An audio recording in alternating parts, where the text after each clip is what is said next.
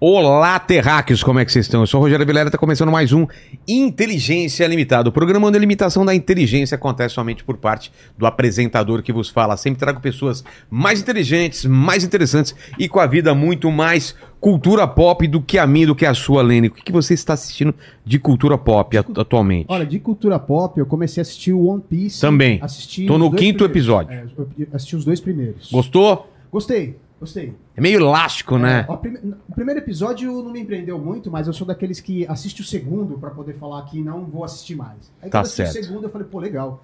Isso aí acho que eu vou continuar assistindo. É, Você faz isso com tudo na vida? Mais ou menos. Se o primeiro encontro não foi bom, você dá uma chance Ah, pra eu garota? vou no segundo ainda e Ah. aí só pra, né, só pra desencargo de consciência. Se ela tem bafo no primeiro, Putz, aí fica difícil. você leva um Listerine no É, segundo. no segundo eu levo aquele house, aquele black, né? É, o house preto tem outro significado, não sei se você sabe, né? Mas é já pra dar a entender. Ah, assim, entendi. então, né? Lene, como vai ser a participação do pessoal nessa live maravilhosa? É isso aí, galera. Você pode participar com o seu comentário ou com o- a sua pergunta, tá bom? Mandando um super chat aqui pra gente. Aí eu vou pedir pra você se inscrever no canal, se tornar membro, dar like no vídeo e ativar os sininhos pra receber as notificações aí de quando as lives começam.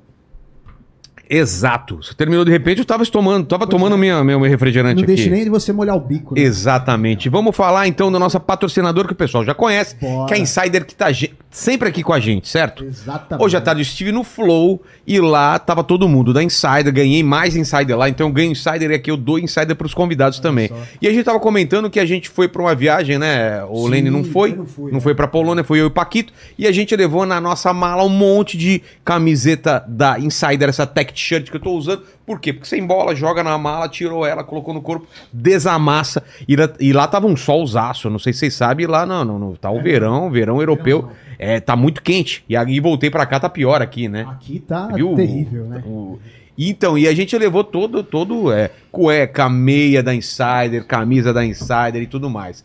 E eu quero falar então que as roupas da Insider estão tão boas pra usar no verão que eu tô usando todo dia. Lá eu usei. E como eu- o Igor e eu levamos, a gente ficava só combinando pra não sair com a mesma cor. Porque eu tava com a verde e ele saía com a preta. Aí eu saía com, a, com aquela branquinha e ele saía com a, com a bordeaux e tudo mais.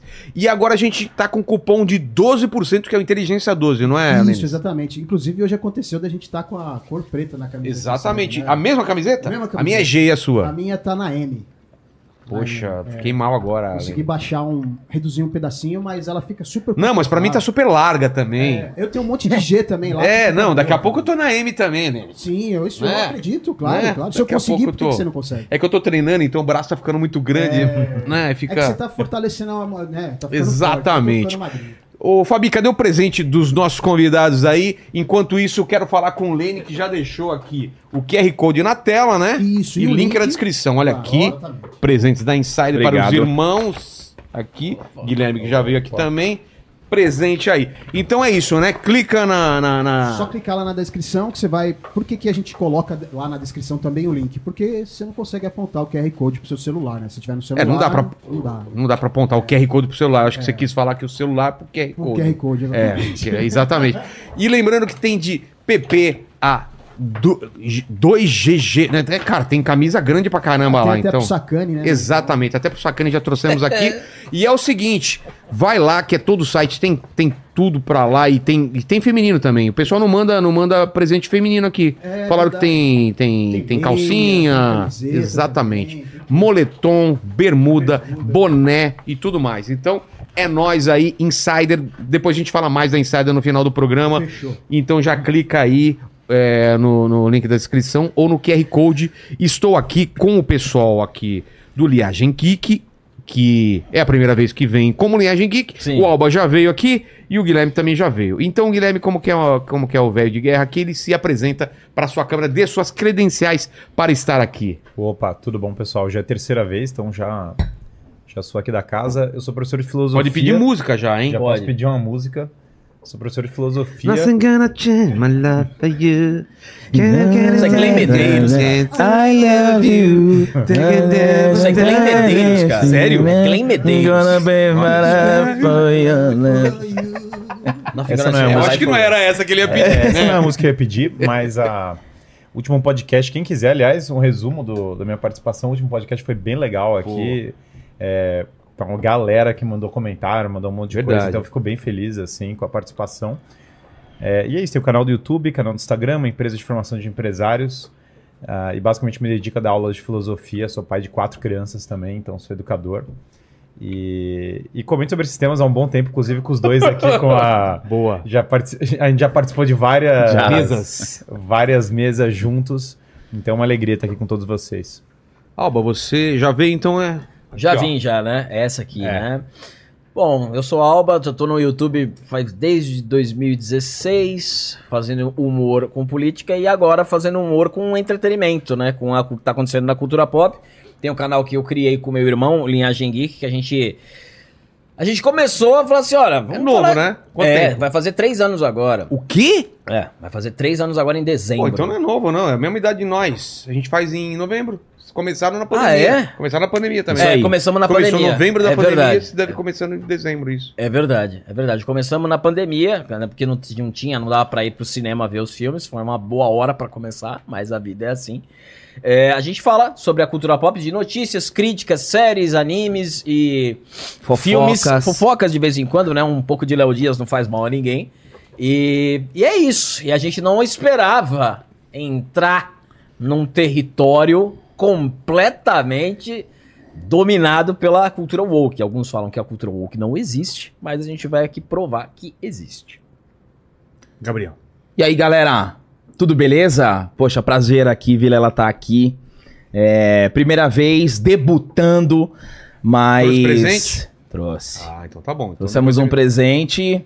É, era pra ser um presente melhor, né? Mas aconteceram algumas coisas aqui, mas Eu tudo bem. esqueci de avisar. É, exato, É exato. exatamente André na isso. parte da produção é péssimo. Péssimo, mas tudo bem, faz parte. É, quero agradecer aí a todos vocês que estão aí acompanhando no chat. Inclusive, deem superchats, façam doações de superchats, que é importante. Vamos trocar uma ideia. A Linhagem Geek vai fazer três anos agora em dezembro. É bem legal a nossa trajetória, vamos contar um pouquinho aqui. Mas a gente a gente não. Quando a linhagem foi criada, a gente não tinha ideia é, de como tava esse universo da, da cultura pop. A gente tinha uma breve noção, mas a ideia ela foi se consolidando conforme as obras foram aparecendo, principalmente quando alguns representantes de grandes empresas, grandes estúdios, começaram a declarar isso também abertamente.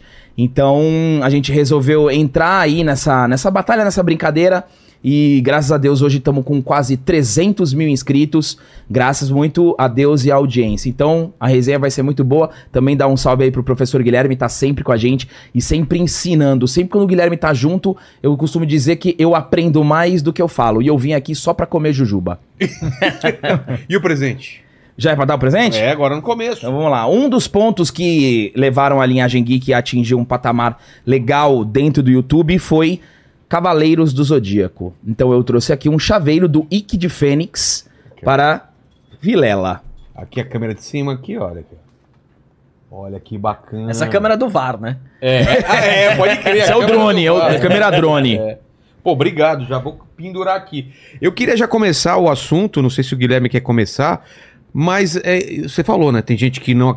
Você ou o Alba? Que, É, que não- tem os dois são que- Alba, mas eu vou chamar ele de Alba. Tudo, Tudo bem, sem problema, É, já tô Alba, acostumado. Não sei se foi você o teu irmão que falou que tem gente que fala que não existe cultura woke. É. Queria saber se existe, se é assumido e quando começou isso. É, o professor, é, o professor pode é, puxar mais historicamente. O professor ele vai trazer o ponto de vista acadêmico Isso. e a gente traz o de palpiteiro do bar. Achômetro. É isso, isso. E a gente é o torcedor, né? Isso aí. Mas assim, tem pessoas que é, falam que existe a cultura woke, mas quem não assume é geralmente quem é do lado da cultura woke. Deixa subentendido. Não, isso aí é a teoria da conspiração de vocês. Isso aí vocês estão inventando, vocês estão em exagero. Como tem aque- vários comentários quando a gente faz uma crítica de filme, vem o comentário, aí eles veem woke em tudo.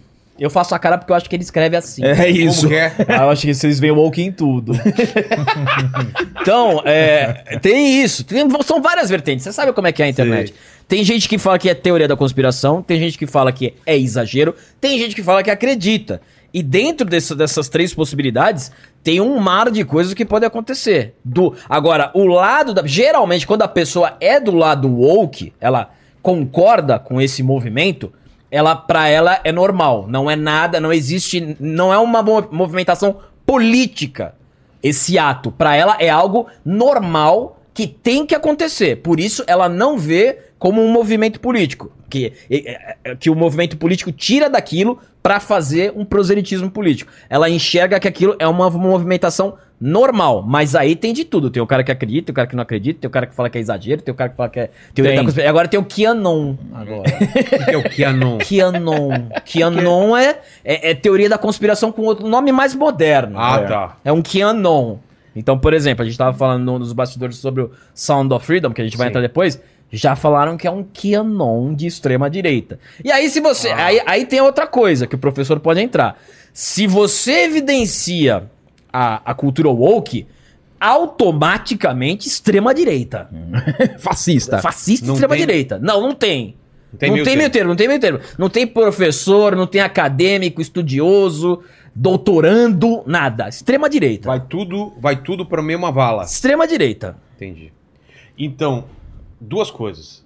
Existe cultura woke e se é, a cultura woke ela é um movimento organizado ou simplesmente pegaram algumas coisas que estavam acontecendo e, e taxaram como cultura Sim. woke? Não, com certeza existe cultura woke. A cultura woke ela vem do movimento progressista, isso não tem dúvida alguma. Então você tem lá nos Estados Unidos. É, há muitos anos tem essa cultura nos Estados Unidos que vem do iluminismo, que vem do liberalismo e que foi se radicalizando, se tornando mais materialista ao longo do século XIX. É, e essa cultura ela foi indo cada vez para uma linha de que a história sempre evolui e a história sempre evolui numa linha de cada vez mais relativismo moral, ou seja, as leis morais vão se é, vão se diluindo e, cada, e na medida em que as leis morais vão se diluindo, começou a haver uma mistura dessa cultura mais secular, dessa cultura mais relativista do ponto de vista moral, com até o projeto político do Partido Democrata, por exemplo, da coalizão de eleição do Partido Democrata. É, tem um forte interesse de uma elite financeira nos Estados Unidos de promover isso também, é, porque sem dúvida, por exemplo, se você tem uma sociedade muito forte em termos de propriedade privada, de família, de valores, é uma sociedade mais difícil de ser controlada. Então, certos membros da elite financeira falam, cara, se a gente promover uma cultura, uma contracultura, nós conseguimos diluir mais isso. Então, essa, esse amálgama entre radicalização de ideias que já eram relativas aos Estados Unidos, projeto de poder político partidário com partes da elite financeira meio que cria essa cultura é, progressista muito forte. Isso pegou muito forte nos Estados Unidos na academia, pegou muito forte na mídia, sem dúvida alguma, a- até por financiamento. E a cultura woke, ela é meio que a versão pop desse negócio. Então você tem esse movimento é, meio que circulando na política. Quando chega ali em 2012, meio que a coisa estoura do ponto de vista da cultura pop. E aí tem meio que uma fusão. O woke quer dizer acordado, né? Fique acordado. Então, fique acordado é meio assim, cara, veja a exploração na qual você está inserido.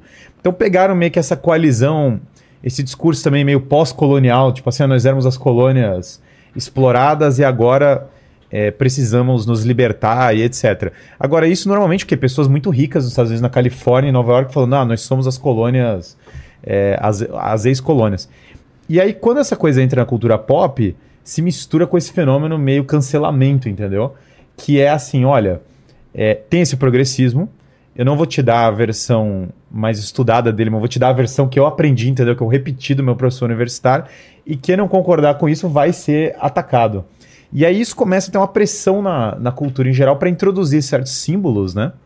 Que muitas vezes não são símbolos originais, mas são a desconstrução de um símbolo que já existia. Ou seja, ninguém está criando um personagem novo, ou você está pegando um personagem já existente e meio que parasitando ele, né? O Jonathan Pajot, que é muito amigo de Jordan Peterson, que é um baita professor, é, ele chama isso do parasita pós-moderno, né? Essa teoria, ela abriu a minha mente, cara. Que é, é basicamente. A teoria é a seguinte: o, o Jacques Derrida já tinha essa ideia de que para desconstruir as coisas, não adianta você querer criar coisas novas, essas coisas. Tem que pegar o símbolo existente que as pessoas admiram ou gostam, e você tem que desconstruir ele por dentro, pegar o significado dele e ir esvaziando É o significado do símbolo. Então, por exemplo, não é questão de criar um personagem alternativo ao Thor. Você tem que pegar o Thor e fazer com que ele deixe de ter os símbolos relativos a Que ele. poderia simplesmente criar um, um produto to- totalmente novo, Perfeito. alinhado com os movimentos atuais. E- Por que, que eles querem pegar os personagens que já existem, os símbolos que já existem? Porque exatamente eles querem dis- é, dissolver o conteúdo histórico, o conteúdo é, moral Imagético. vinculado a esses símbolos, como algo extremamente. Ah, isso é ultra tradicionalismo, então eu preciso pegar o símbolo e desconstruir. E aí você cria um artificialismo muito grande. Uma marca dessa cultura woke é esse artificialismo. Exemplo, é natural que o Pantera Negra seja um homem negro. Isso é absolutamente natural. E seria muito estranho se fosse um homem é, escandinavo. Você olhou lá e falou, cara, não faz sentido, entendeu? Não, não tem coerência. E do mesmo modo que é assim, é muito estranho se o Hamlet, o príncipe da Dinamarca, é um chinês. Entendeu? Você vai lá na peça e fala, cara, não é, historicamente falando, não é isso. É, você não poderia criar um personagem chinês? Sem dúvida poderia, você poderia criar outros. Mas o ponto não é esse, o ponto é chocar as pessoas falando, cara, peguei o Hamlet e agora desconstruir esse significado histórico do próprio Hamlet, né? Então essa, é, essa cultura woke, o que, que eu acho? O que não tem nada a ver também de fazer versões atualizadas de Hamlet passado numa uma briga de gangues, por exemplo, sobre dá para se fazer isso, mas não é o Hamlet, é uma mas é uma, é uma livre. isso é uma releitura É do releitura, Hamlet. exatamente. Então você pode criar mil coisas no mundo, Sim. mas quando você pega o personagem e desconstrói Batman, ele, o Super-Homem, Cara, você pode criar mil versões distintas, mas quando você pega o personagem e desconstrói ele deliberadamente, o que você tá fazendo é irritar todo mundo. Porque as pessoas gostam daquele personagem com a história dele, com o contexto dele. É, fica artificial e as pessoas percebem que é artificial. Então, resumindo, Cultura Woke é o quê? É uma versão progressista que pegou na geração mais nova, geração que leu Harry Potter e falou, cara, agora eu sou da Grifinória, entendeu? Vou combater a Voldemort. Quem que é da Voldemort? Cara, todo mundo que é fã do Batman é Voldemort. Se o Batman não for agora um militante igual meus colegas, é, a gente vai ter um problema. E aí tem esse, esse desejo que todo, todo mundo que critica isso, imediatamente é o seguinte: reacionário, monstro, é, o cara é um monstro Extrema e tal. direita. Extrema direita, o cara é preconceituoso, o cara tem Isso. X. Aí começa uma lista Sim. é, destilando ódio contra a pessoa, sendo que o cara muitas vezes só fala, cara, tem um, por exemplo, o Senhor dos Anéis. Por que, que o Senhor dos Anéis não é ultra é, diverso a perspectiva? É simples, porque a Idade Média europeia não era ultra diversa. O Senhor dos Anéis passa na Idade Média. Tolkien não parou e falou: ah, sou um baita de um preconceituoso, vou escrever um negócio é, sem uma mensagem. A, a Idade Média europeia não parecia a Califórnia de 2023, entendeu? Aliás, nem aqui, nem aqui no Brasil parece, entendeu? E aí você vai assistir o negócio, o cara quer que pareça São Francisco ou Los Angeles, entendeu? O negócio. Então é, é- a cultura woke, por vezes, ela, ela ataca os seus inimigos de uma maneira. Ela, ela quer desmerecer eles, quer projetar coisas neles absurdas, enquanto desconstrói a coisa que eles gostam. É o bait, né? O cara joga uma isca pra pegar a pessoa, né? Ó, só fazendo um complemento no que o Guilherme falou, é, vocês podem reparar que toda essa desconstrução e esse esvaziamento de personagens, na sua grande maioria, se não todos, são homens. Todos são homens, todos são personagens é, com traços masculinos de virilidade, de senso de justiça e de moral elevadíssimos, personagens com grandes poderes, com grandes capacidades de influência positiva. Na sua grande maioria, essa desconstrução ela acontece nestes tipos de personagens. Aqui a gente pode elencar inúmeros personagens, mas assim de cabeça, a gente pode citar o He-Man, que é um cara que é o que deu Red Pill pra linhagem geek no- na animação da, da Netflix.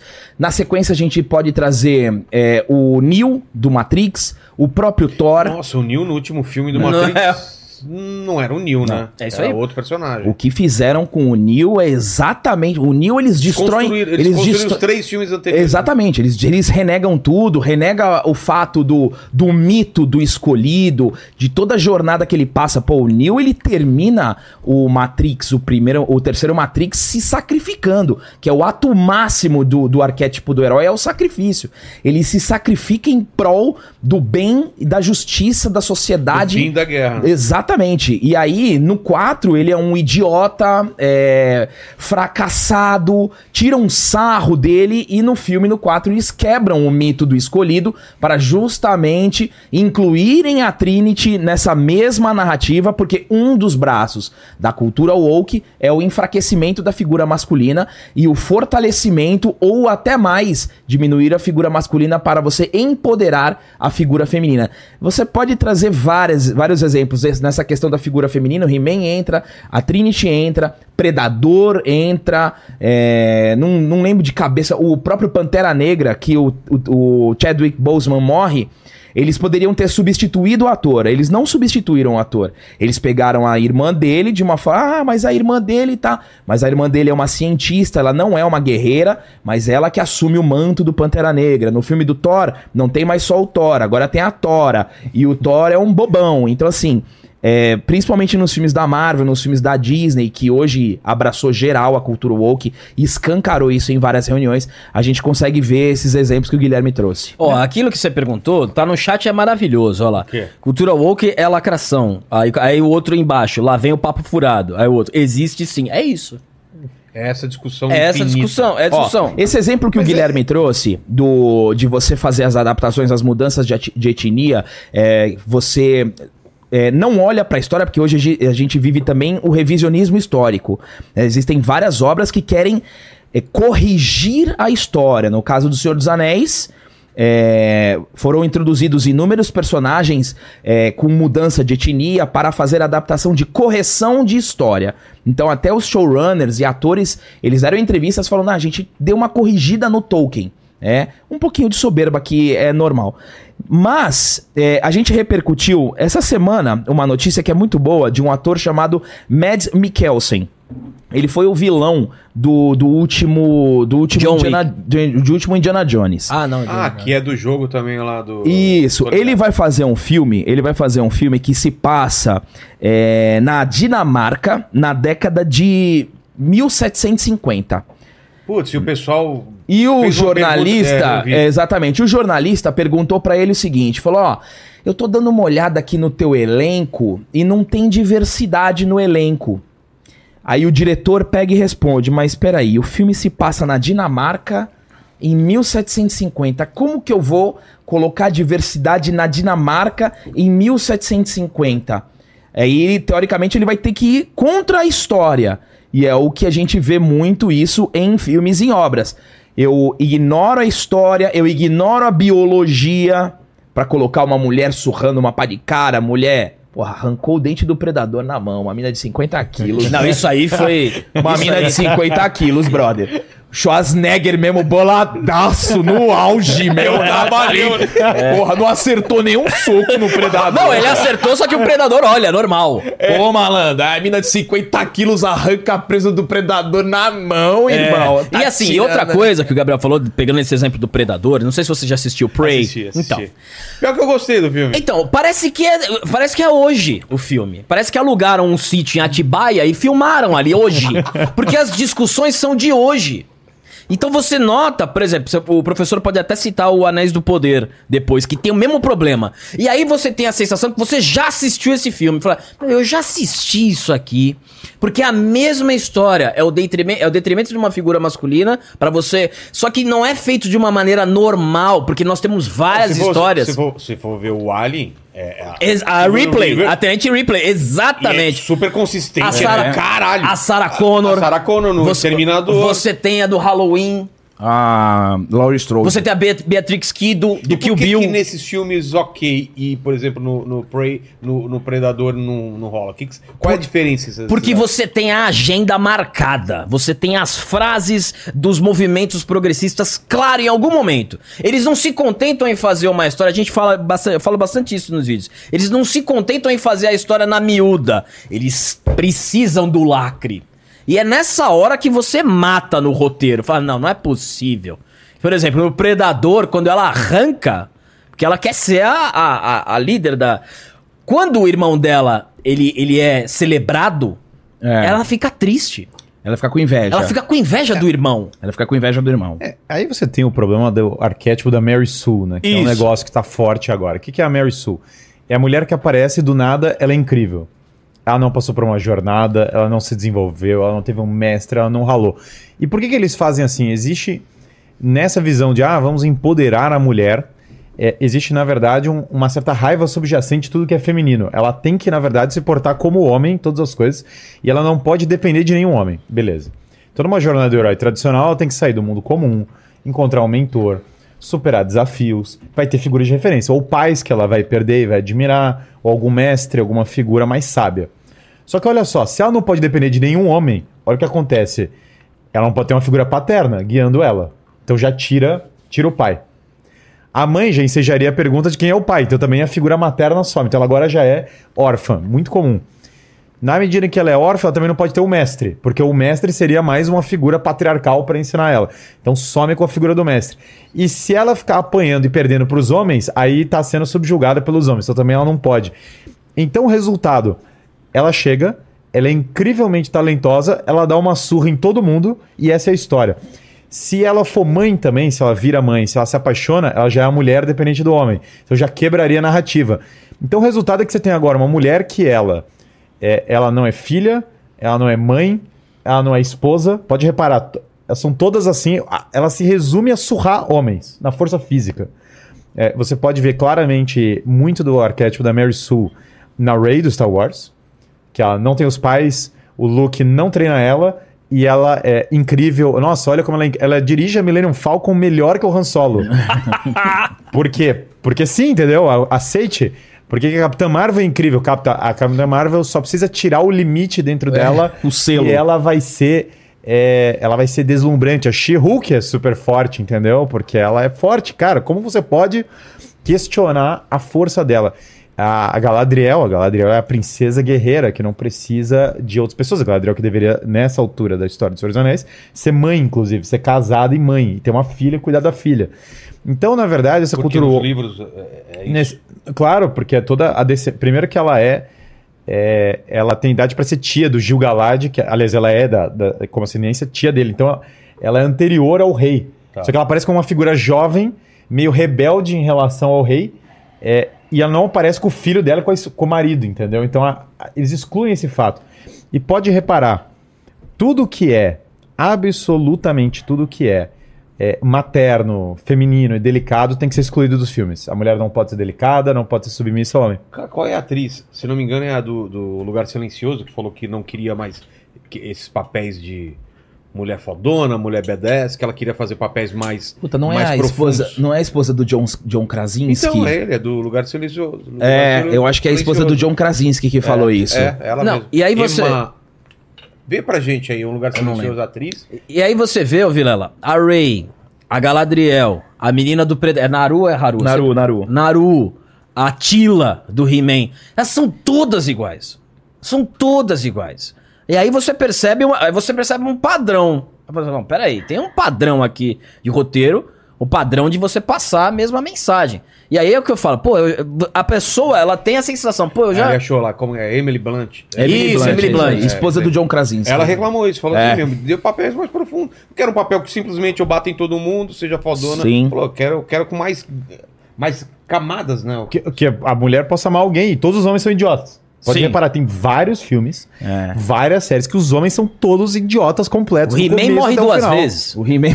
O He-Man É. morre duas vezes. Aí você vai juntando. O He-Man morre duas vezes. O Neil, ele é um idiota. O Thor, ele é um idiota. O Doutor Estranho no filme é mais perdido do que eu quando cheguei em São o Paulo. Indiana, O Indiana Jones é um completo O idiota. Indiana Jones é um imbecil. Ah, Aí- um fracassado. pô, Sendo que o Indiana Jones era pra ser o professor de história. O cara.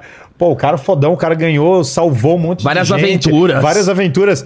Ah, são bêbados, são fracassados. E ele é salvo Ah, pela mulher Que ainda. bom que apareceu uma mulher jovem que pode me ensinar como ser não sei o que. Cara, Inglesa. Inglesa. Tem que Ser inglesa, né? Que é, é- é o self-insert total da, Kath- da Kathleen Kennedy, né? Que se É. bota nos, nos filmes, claramente, assim. E aí você tá numa. Você você fica num cenário, cara, é, que começa a ficar desesperador, porque ninguém aguenta mais. Começa a falar, cara, é- não faz sentido, entendeu? Se o Indiana Jones, eu passei três filmes ouvindo que o cara é o cara, o quatro, sei lá, não dá pra eu chegar agora e ouvir que ele é um idiota, entendeu? Não faz sentido. O Luke Skywalker, cara, as pessoas cresceram pensando no Luke Skywalker como herói. O cara, vamos, vamos entender a história. Luke Skywalker arriscou a própria vida pra converter o pai. A história do filme é essa, ele quase morre porque ele fala, pai, vou te salvar porque acredito não sei o que, blá blá blá, na redenção do pai. Aí a primeira vez que ele viu o sobrinho dele é, indo pro mal, ele, ah, temos que matar. Desesperador.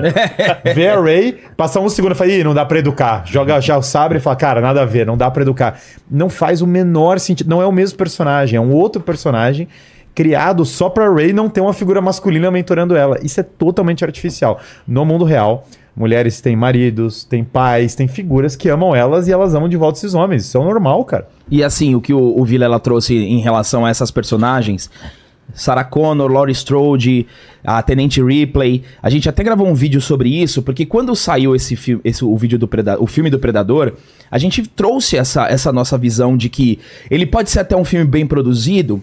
Ah, tudo bem. Filme curto, né? Não é filme duas horas e meia de filme, mas é, a Naru, ela não tem uma jornada de aprendizado. E o grande objetivo central da Naru é ser melhor que os homens. A meta dela é ser uma caçadora melhor do que os homens. Se você pegar a Laurie Strode e a Sarah Connor, elas se desenvolvem porque elas passaram por traumas. Tanto a Sarah Connor quanto a, a Tenente Ripley, A Ripley, pô, ela, ela é. O ela- primeiro, É, o absurdo, primeiro, né? o, prim, o, o- a Laurie Strode e a Tenente Ripley e a, segundo e que a ela salva. Não é no segundo que ela salva a menininha? isso, exatamente. É isso mesmo. É que no segundo, ela já sabe que tem o bicho, já sabe é. como o bicho funciona. Então ela já não tem mais medo, mas ela sabe que é uma ameaça que ela tem que ser combatida. E não pode ter. E ela, se, ela, se ela tiver medo, ela morre. Exato. Então ela, a Laurie Strode também no Halloween, porque você pegar o Halloween, Halloween teve vários, né, reboots e tal, mas esse último Halloween, Mas, mas, mas vai em cima. Não esquece o que você fala, mas só pra completar, vai em cima do que o, o, o professor falou. De- de- do trabalho com o herói mesmo. Dele não Sim. que, ele, não, ele não quer a jornada do herói. Ele, é, a no primeiro momento ele, ele recusa. Mas ele é obrigado Isso. por um bem maior a Exato. se entregar e volta com uma sabedoria, com, com um aprendizado diferente. né? Perfeito. E é Isso daí tá, transcendente. é, tá nas etapas do Joseph Campbell. É. Essa, se eu não me engano, são 12 etapas.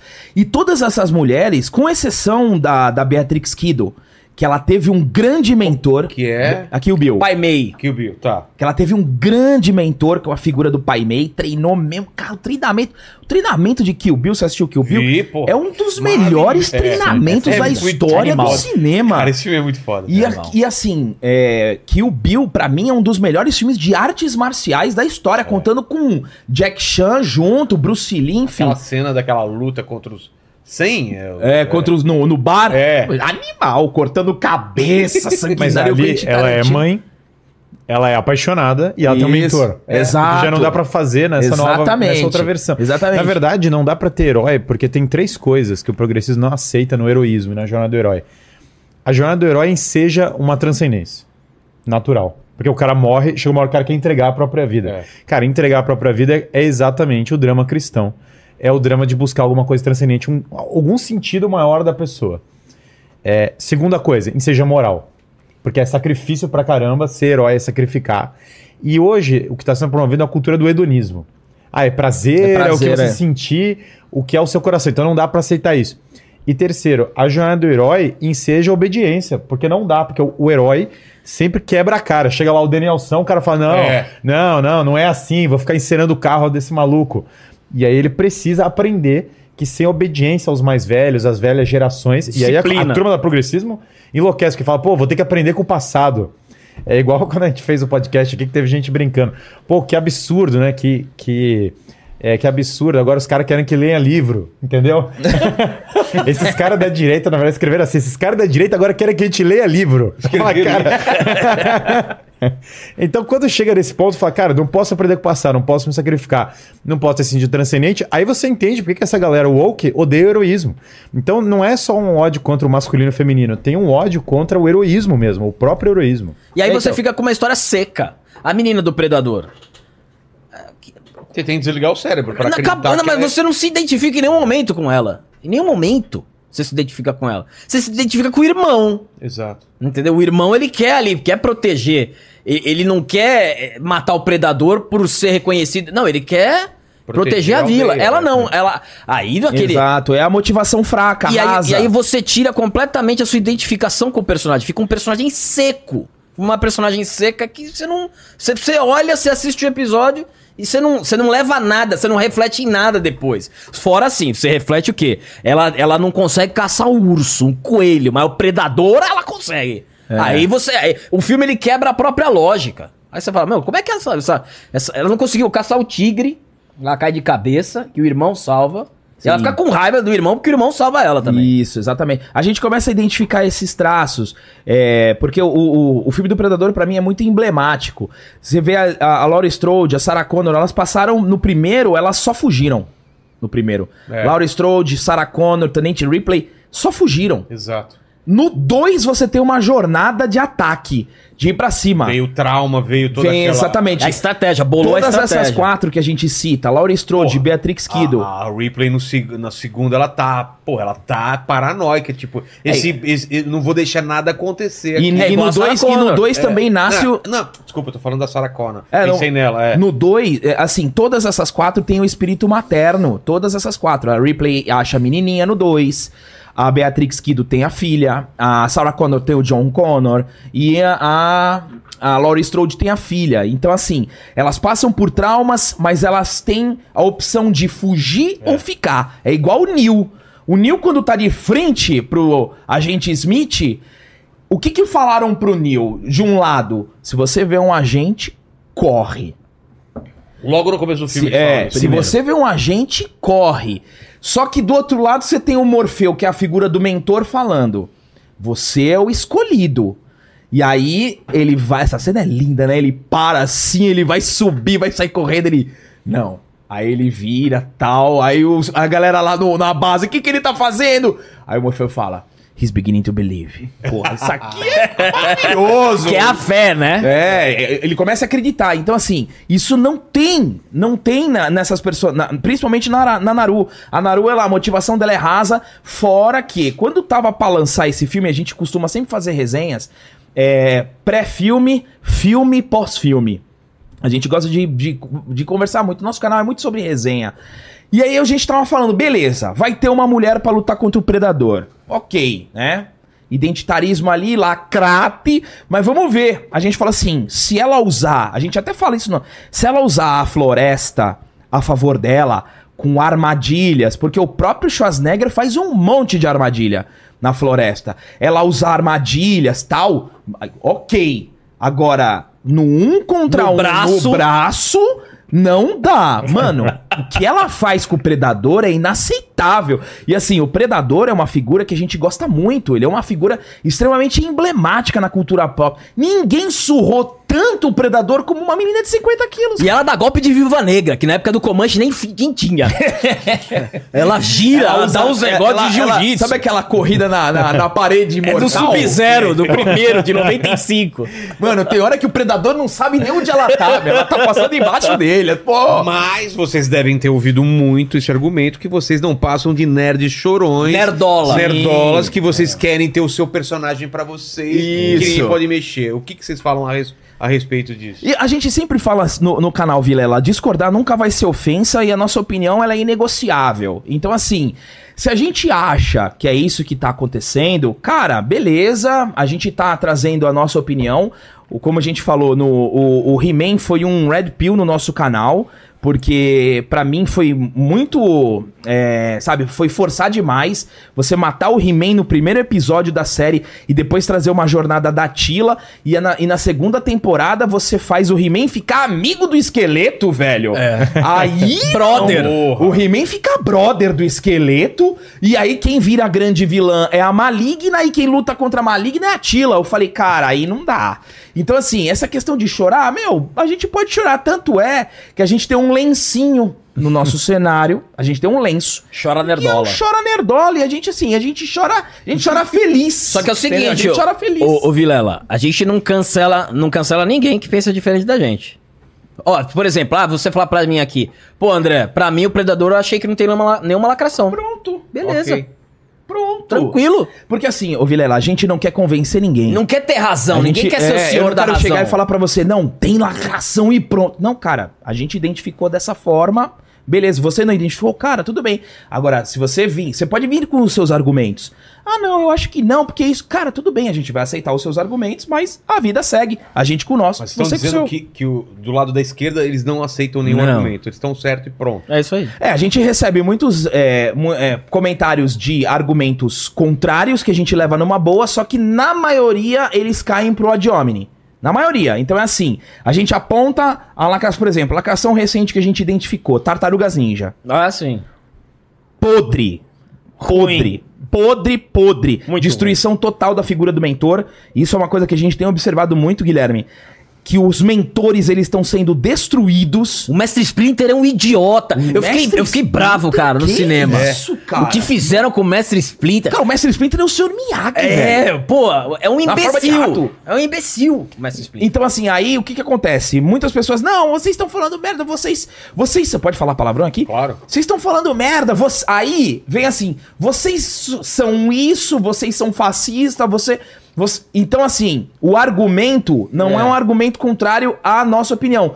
Não é um argumento de ideia, é um ataque à pessoa. Então, assim, aí nesse É. caso. E o fascismo começou com quem não gostou de Tartaruga Ninja. o fascismo começou aí. Isso. Mas aí você tem uma geração também, né? Que o mundo não é o Twitter, sabe? Tinha que começar a enxergar, entendeu? Porque, primeiro que é assim, a mestres são figuras autoritárias. Fala, bicho, vamos lá, entendeu? Você teve um pai, a sua mãe limpou o seu bumbum, entendeu? Alguma coisa você precisou na vida de ser cuidado. Ah, é o patriarcado. Cara, a sociedade precisa de pais, entendeu? Não é toda, toda vez que você vê um pai, você não pode surtar, porque precisa ter um pai. As, as meninas precisam de pais. Eu sou pai de duas meninas. Eu preciso dar um exemplo para minhas filhas, eu preciso cuidar delas. Se elas não tiverem um pai ausente, um pai presente, é pior para todo mundo. Ó, os caras colocaram aqui, Guilherme, sem pai igual woke. Porque é um problema, que, e, e é um problema que, assim, é, me parece que é um descolamento da realidade muito grande. Eu brinquei com essa coisa do Harry Potter porque eu via na minha geração. é, você tem lá no, no Harry Potter mesmo vários temas de heroísmo. Mas teve a galera que tomou da pior maneira o negócio, sabe? Tipo, que já pegava e falava assim: não, realmente, nós estamos numa grande luta contra o Voldemort. Eu falei, cara, que Voldemort, bicho? Você tá. Do que você tá falando, entendeu? Não, o autoritarismo tá chegando. Falou, cara, cara, calma. É, você é classe média alta, entendeu? Do que você tava falando, quem é o autoritarismo? Não, o autoritarismo são as pessoas que não aceitam que a Rey do Star Wars. Calma. Então vamos dar três. pa- Volta três casas, entendeu? Sai do Twitter um pouco. Volta a levantar um peso, sabe? Aqui já tá uma academia nova, aí eu vi lá, já inaugurou a academia. Começa a levantar um peso. Começa a voltar a ler livro, começa a voltar a ter bons hábitos, volta pro planeta e redescobre a realidade da família mesmo. Olha a importância que sua família teve. Ah, meu pai era um baita do malvado, autoritário. Essa psicologia meio, tipo, preciso me vingar do meu pai, que era uma figura autoritária, é uma psicologia pobre para criar obras de ficção. E eu acho que muitos criadores hoje, eles perderam essa dimensão dos clássicos da literatura. Eles não admiram mais os clássicos da literatura. Eles não olham mais para o Shakespeare para buscar inspiração. Eles não olham mais até para os clássicos da cultura pop mesmo. Eles não querem mais pegar e falar, cara, vou no cinema, é, quero assistir aqui John Ford, Frank Capra, para me inspirar para criar uma obra. Quero aqui olhar os é, fantasia, entendeu? Cara, o final do fantasia tem uma missa, tem um demônio Do Mickey. No Mickey, você tá falando? é, do Fantasia da Disney. Tem o, o último final, toca Noite Feliz, que é uma. É, ba- é basicamente uma música cristã, e os caras estão em peregrinação contra o demônio. Pode reparar que é assim. Então, a- a- isso nunca seria feito hoje, assim, porque as pessoas teriam. Ah, que horror, tem um tema religioso, não sei o quê. E o Disney não tinha problema nenhum em fazer isso. Nenhum problema. Aliás, Nenhum. nenhuma. A- nem- aliás, o próprio Disney falava que a Disney estava sendo infiltrada por comunistas. Né, tem uma e que ia- entrevista tem uma dele entrevista bem dele emblemática. bem emblemática falando isso, que isso ia dar problema, que isso ia ser destruição. Então o que, que eu acho? As pessoas deveriam redescobrir essa tradição criativa e intelectual, parar de ter essa visão de que a família é uma coisa maligna e que todo homem é malvado. Tem pessoas que literalmente falam isso. Ah, os homens são todos um problema. Enquanto tiver macho na, na TV, é um problema. Então eu preciso acabar com Karate Kid, eu preciso acabar com o rock. O próprio rock, cara, você pega o rock assim, ele. ele é, ah, eu não sei, sobrou algum personagem que não foi desconstruído nessas. Só os que não foram. Porque não foi feito novo também. né? É, o Stallone exato. falou Mas que não o quer. Terminator O passou Stallone também. tá falando que não quer sojado nos filmes, né? Exato. O Stallone tá meio contra isso. Ah, o bom, o Tom Cruise, a gente tem um exemplo contrário também. O Tom Cruise resolveu fazer um filme normal, É. Normal. estourou. Loucura, todo mundo empolgado assistindo o filme três vezes no cinema. Fala, caramba, eu precisava disso. E assim, é, é uma coisa interessante isso, que a gente aborda também. Eles querem. Eles. Existem duas formas de diversidade. A diversidade que eu quero e a que não me serve. Exemplo, o John Wick. O John Wick tem um negro, tem o próprio John Wick, tem mulher, tem francês, tem japonês, tem tudo. Não tem, Tem um. chinês. Tem chinês, não tem um filme Chinês mais diverso. ainda, é, exato. cego. Várias minorias. Não tem um filme que tenha mais é, diversidade que o John Wick. Mas como não é, a, não é a, a diversidade que eu quero, então eu preciso ser contra. Eu não, ela não é aclamada. Você não vê manchete. A diversidade de John Wick faz o filme ser um sucesso. É porque não é militância, né? Exato. Esse é o ponto. No final das Exatamente. contas, volta pra aí. Você pega o, o, o Top Gun. O Top Gun tem uma ideia que é: você tem que ir lá e resolver os problemas. E você tem que ser bom pra resolver os negócios. Meritocracia pura. Meritocracia por quem é bom vai resolver a parada. E quem é ruim, cara, não vai dar. Tem a figura do cara se assumir pai, mesmo ele não sendo o pai do menino, ele é uma espécie de pai adotivo. É. Eu falo, cara, esse menino sendo um pai, ele tá amadurecendo, ele entende que ele tem que ter um relacionamento estável, depois de uma vida meio, meio solta. É uma jornada inteira de descoberta. Tem até um tema meio antissocialista no combate lá dele, meio subjacente na história, defesa da liberdade e tal. Então o Top Gun, ele basicamente volta pra coisa de, cara, heroísmo, paternidade, vou encarar, não pense, faça, né? Tem uma hora que o cara fala, cara, vai lá, seja homem, levanta aí. É, e, e veja ali no negócio, você vê que é, é high performer. Quem é high performer vai passar. Não importa de onde o cara veio, quem é o cara, é, é uma mensagem de performance. E isso pras pessoas, tem gente que não quer ouvir, entendeu? Elas querem Sim. ouvir. É uma Tem que psicolo- ter o discurso. Você é uma vítima, É de algum isso. modo. E, cara, o protagonismo, o heroísmo, quando você vai no cinema, o herói muitas vezes começa como uma vítima de circunstâncias que ele não controla. Aliás, essa é, é um ponto de partida de muitos. O, o Homem-Aranha, o Batman, mataram os pais dele. É. O crime tá lá. O, o Homem-Aranha começa com o crime. Aliás, sumiram com a figura do tio Ben. O tio Ben é o cara da extrema direita do mundo atual, entendeu? Não pode ter o tio Ben. Porque o tio Ben falou a frase É. que quebra todo esse paradigma. O tio Ben chegou e falou: grandes poderes vêm grandes responsabilidades. E aí os caras se contorcem e falam: cara, não é possível, tio Ben é um absurdo. Mas é, é a realidade, é o seguinte, cara, existe um mundo com dificuldades de verdade. No mundo tem crime, no mundo tem pessoas morrendo, no mundo tem tráfico infantil, que é o tema do Sound of Freedom, que tá, tá bombando também por causa disso. O mundo tem dificuldades. Você precisa ser forte para encarar essas dificuldades. É, é, muitas vezes ninguém te ama, entendeu? Papai não te ama, mamãe não te ama, você vai ter que lutar, não tem outro jeito. Você tem que acordar todo dia. Ah, a vida me deu circunstâncias péssimas. É isso. É isso mesmo. Não Então- falar. Eu não vou falar que tem gente que não tem circunstâncias péssimas. Porque tem. Tem gente que tem circunstâncias muito piores que a minha e ruins na vida. Agora, qual que é a melhor mensagem? A mensagem do tipo, vá chorar no Twitter que as coisas melhoram, ou ache pessoas sábias para te, ori- eh, te orientar, levante e lute. É claro que uma mensagem é muito pior que a outra, mas para militância interessa muito mais a mensagem de chore no Twitter do que tenha bons exemplos e lute na vida. Exato, assim, essa questão que o, o Guilherme trouxe do Top Gun, cara, Top Gun pra mim é um dos melhores filmes dos últimos tempos. E, e o André trouxe um exemplo do, do, do John Wick, porque é o seguinte, a, a a- aqui ninguém é contra a diversidade. O problema é quando você. Quando o tema do filme é pautado sobre a questão da diversidade. Ah, o filme é sobre o quê? Não é só. A diversidade ela tá aplicada. Depois vem a história, os personagens. Aí já tá errado. Porque no caso do John Wick, você tem inúmeros personagens com diversidades é, bem aparentes. Mas ninguém, por exemplo, parou. Eu não vi uma matéria, um portal falar da diversidade do, do Top Gun Maverick. Porque assim, é óbvio que nós, pra nós, foi relevante isso. Mas pra quem observa a pauta, pra quem abraça a pauta da diversidade, o, o Maverick, na seleção final, que ele tinha um time que ele estava recrutando, e no final haveria um crivo e passariam somente oito. Não, cinco. Foi ele, o Rooster. Isso. Ele, o Rooster, dois, dois. É, foram cinco. Você- e tinha uma mulher no meio ali. Tinha uma mulher. Qual- se a mulher não fosse escolhida pra missão final, você já teria a pauta pronta da galerinha. Hum, excluiu a mulher, é claro, não é machista. Não vai levar a mulher pro final, mas não. O Tom Cruise, no final, ele deixa, ele escolhe pra missão final uma mulher, um negro e um latino. Então, assim, a missão final, ela tem toda a diversidade que muitos da, da galera da Lacrate clamam e, e, e tem de forma forçada. No caso do Top Gun Maverick, não foi forçada essa diversidade, por quê? Porque todos treinam. E isso é uma coisa que a gente não vê mais. Treino. Personagens que treinam, que mostram da onde vem sua força, que, que sofrem. Você vê a mulher sofrendo igual o cara, e no final ela foi selecionada pelo mérito. Então você tem ali a mulher, você tem um cara negro, você tem um cara latino e você não viu nenhum portal falando Top Gun Maverick abraça a diversidade ali em ato nenhum.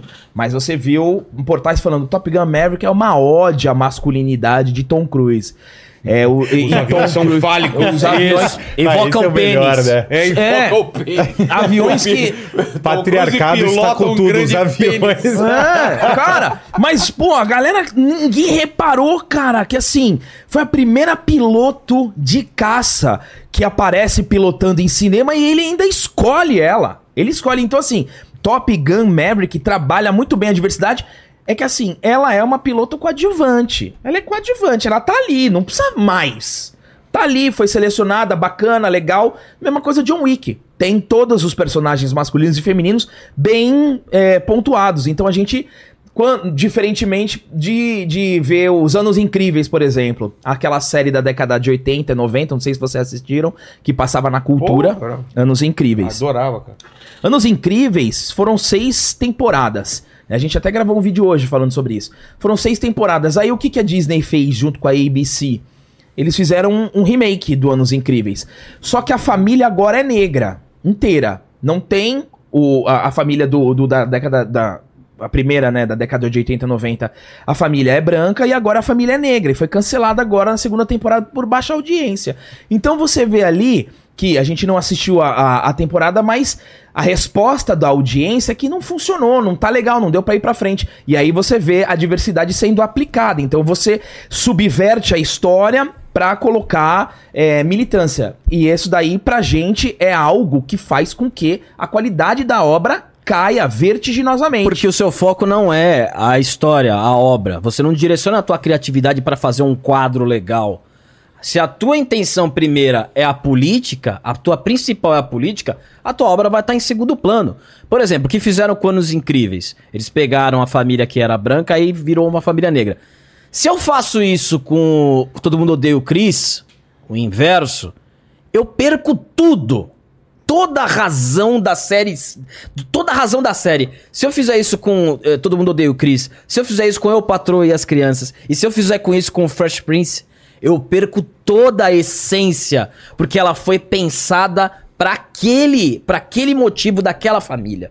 Então eu perco toda a originalidade naquilo ali. Pô, eu sou fã do Todo Mundo Odeia o Chris. Pra mim é um dos negócios mais geniais que tem. Não tem como você é, é, é, inverter um negócio. É que você precisa focar na parte política, da parte do, da que você quiser, da minoria, do vitimismo, da questão da dificuldade. E aí vira uma coisa que as pessoas também não querem. As pessoas não querem ver uma obra que ela não tire nada, que ela. que- pô, é, é igual, você vai fazer uma piada. Você sabe, você faz stand-up. Vai fazer uma piada. Você- que, qual é o teu, o teu principal objetivo? Isso tem que ser engraçado. É. Não, isso aqui tem que passar uma mensagem política. Então a graça, a, a tua, a, a graça, o riso, ele vai estar na quarta, quinta camada da tua piada. Então é isso que acontece, porque muita gente vê esses filmes que tem a, a lacração, a questão é, que a gente falou, dessa intenção em primeiro lugar, ela não sabe, acaba o filme, ela fica assim, ó. Eu não sei o que eu acabei de ver. Porque as coisas elas não estão numa ordem correta. Eu não tirei nenhum aprendizado. O personagem ele não tem jornada do herói, ele não aprende, ele não tem um mentor, ele tá pronto. Porque, por exemplo, quando a gente, você citou o Rock, a gente se identifica no Rock no treino, porque ele está aprendendo, ele está se fortalecendo para um novo desafio. Ele sabe que ele tá atrás. Ele sabe que ele tá atrás. Então ele precisa. Fora que é genial, né? Ele- no primeiro ele fala: Eu só quero aguentar até o último round. Eu não É. queria nem ganhar. É. Eu não queria nem A ganhar. Galadriel Guerreira E- e- então. não, não sofre um segundo. Exato. Então. não chora, não o tem nada. personagem Já não vai... tem, personagem não tem O sofrimento. É tipo o Lenny quando vai transar. É. Ele só quer chegar vivo até o final da transa. não é? Então, assim- Se, vai- se alguém vai gozar, é lucro. Você não tem nenhuma identificação, você não se vê. Aí você acaba o filme, a pessoa fica assim, é.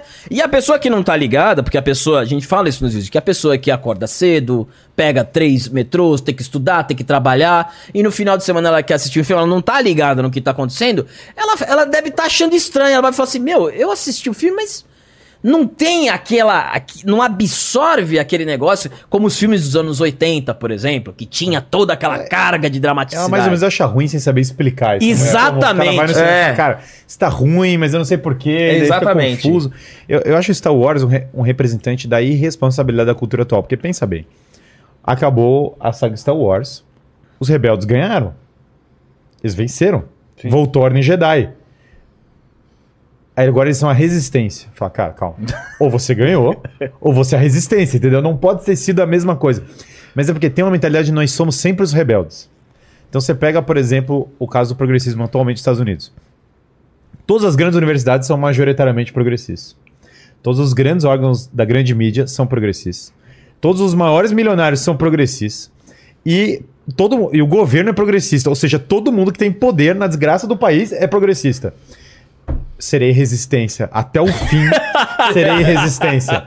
Cara, você já parou pra pensar que se todas as grandes corporações do mundo, se o governo do país mais forte do mundo, se toda a grande mídia americana tá do seu lado, tu não é a resistência, entendeu? Você não é, você não tá lutando contra grandes rebeldes, você é o sistema, entendeu? Você já virou o sistema claramente. Todo mundo tá vendo que você é o sistema. E eu acho que essa é uma das maiores mentiras desse negócio. É que sempre tá se falando como se tivesse uma rebeldia contra um, uma grande força, sendo que claramente os caras que estão fazendo esses filmes têm poder. Os caras são poderosos, estão ligados ao sistema de poder, é, então não tá colando. E aí quando aparece alguém apontando o dedo, que nem os caras do Sound of Freedom falando, olha, na oligarquia americana tem é, tráfico infantil, isso tá rolando, isso é uma coisa. Aí eles surtam. Que absurdo, como podem fazer um filme desse? Como podem falar que isso tá rolando? Então você vê que, em certa medida, o que você está fazendo é fantasiar uma resistência que não existe, uma, uma de pessoas que estão no poder. E elas estão. E essas grandes corporações estão querendo vender para as pessoas que elas são. Gente, ó, estamos numa grande luta, viu? A Barbie é uma grande luta contra o sistema. Fala, cara, a Barbie não é uma grande luta contra o sistema. Eu A nunca Barbie vi. é o sistema. Eu nunca vi tanta propaganda na minha vida, de nada. A Barbie foi Todo incrível. lugar que eu ia tinha um stand da Barbie, assim, era um negócio assim impressionante. Foi. Entrei no shopping pra ver o Oppenheimer. Cara, tinha 98 stands da Barbie em todos os lugares. Tinha o chão da Barbie, tinha a galera vestida de rosa, tinha os marmanjos de 2 metros de altura e Barbona vestido de rosa. E, e o negócio pipocando assim, Barbie, Barbie, os letreiros. Aí tinha uma plaquinha assim, ó, Oppenheimer, num canto assim. Tinha que atravessar um monte de gente de rosa, assim. Falou, cara, ticket do Oppenheimer. Falou, não, tá tranquilo, viu? É onde? Fileira, fileira J, K, tá tudo livre. Escolhe onde você quiser. Então, assim, fala, cara, é, num, num cenário desse em que é, claramente você tem ó, milhões e milhões sendo despejados pra falar, cara, goste disso, entendeu? Sim. E veja, é, é, quem não sabe que filme da Barbie todos os homens vão ser idiotas? Todo É, mundo já sabe igualzinho. disso antes de ter o filme. Não precisa ver o filme pra saber que os homens são todos idiotas. Se eu fosse apostar, botar uma grana e falar, não, do nada chega um grande homem que salva a Barbie. Qual é a chance? Mas, é mas tem um negócio interessante aí, Guilherme. Tem, tem. Que é engraçado. A campanha que estão fazendo com a Barbie, pra Barbie ir pro Oscar, né? Claro, né? Isso aí é maravilhoso. Só que a campanha é pra o ator coadjuvante pro Ken ganhar. Porque a melhor coisa do filme é o Ken. É. Porque ele é o que mais você se aproxima da realidade. Ele é o cara que toma o fora, que não aceita. E aí você se identifica É o cara quem? que é apaixonado pela mina. E que faz É música. o cara, o cara que estuda, ele lê livros e aplica o patriarcado no planeta da Barbie. e funciona, dá certo. E dá certo, Essa cara. leitura é a leitura maravilhosa. Dá certo. e o cara. engraçado, o engraçado é que assim, o Ken acaba. O Ken é o gado Isso. que pensa que não deve ser gado mais. Sim, e esse é o sim. cara que a galera que foi no cinema e falou, cara, baita cara. Exato, sabe por quê? Porque hoje, cara, qual foi o último filme de comédia bom que você viu no cinema, cara? Pô, tá difícil. viu? Cara, você tem que, você tem que fazer um exercício pra lembrar Qual foi o último filme de comédia? qual foi, cara. Qual foi? Que eu gostei. Vilela, enquanto você pensa que vai demorar pra você lembrar, cara, a gente tá com quase três anos de canal e um dos gêneros da nossa história é comédia. Cara, a gente assistiu praticamente a carreira inteira do Jim Carrey no cinema. A gente assistiu Martin Lawrence, a gente assistiu Steve Martin, a Will gente Smith, assistiu Will Smith, Chris Rock, Chris. Tucker. Caraca, meu, a gente viveu um auge. O, o próprio. Debbie Lloyd foi o último filme É, engraçado que eu o próprio vi. Leslie Nielsen. aí já tem a gente 30 não anos. assistiu no cinema, mas pra mim é um dos melhores da história. O ator que faz o Mr. Bean.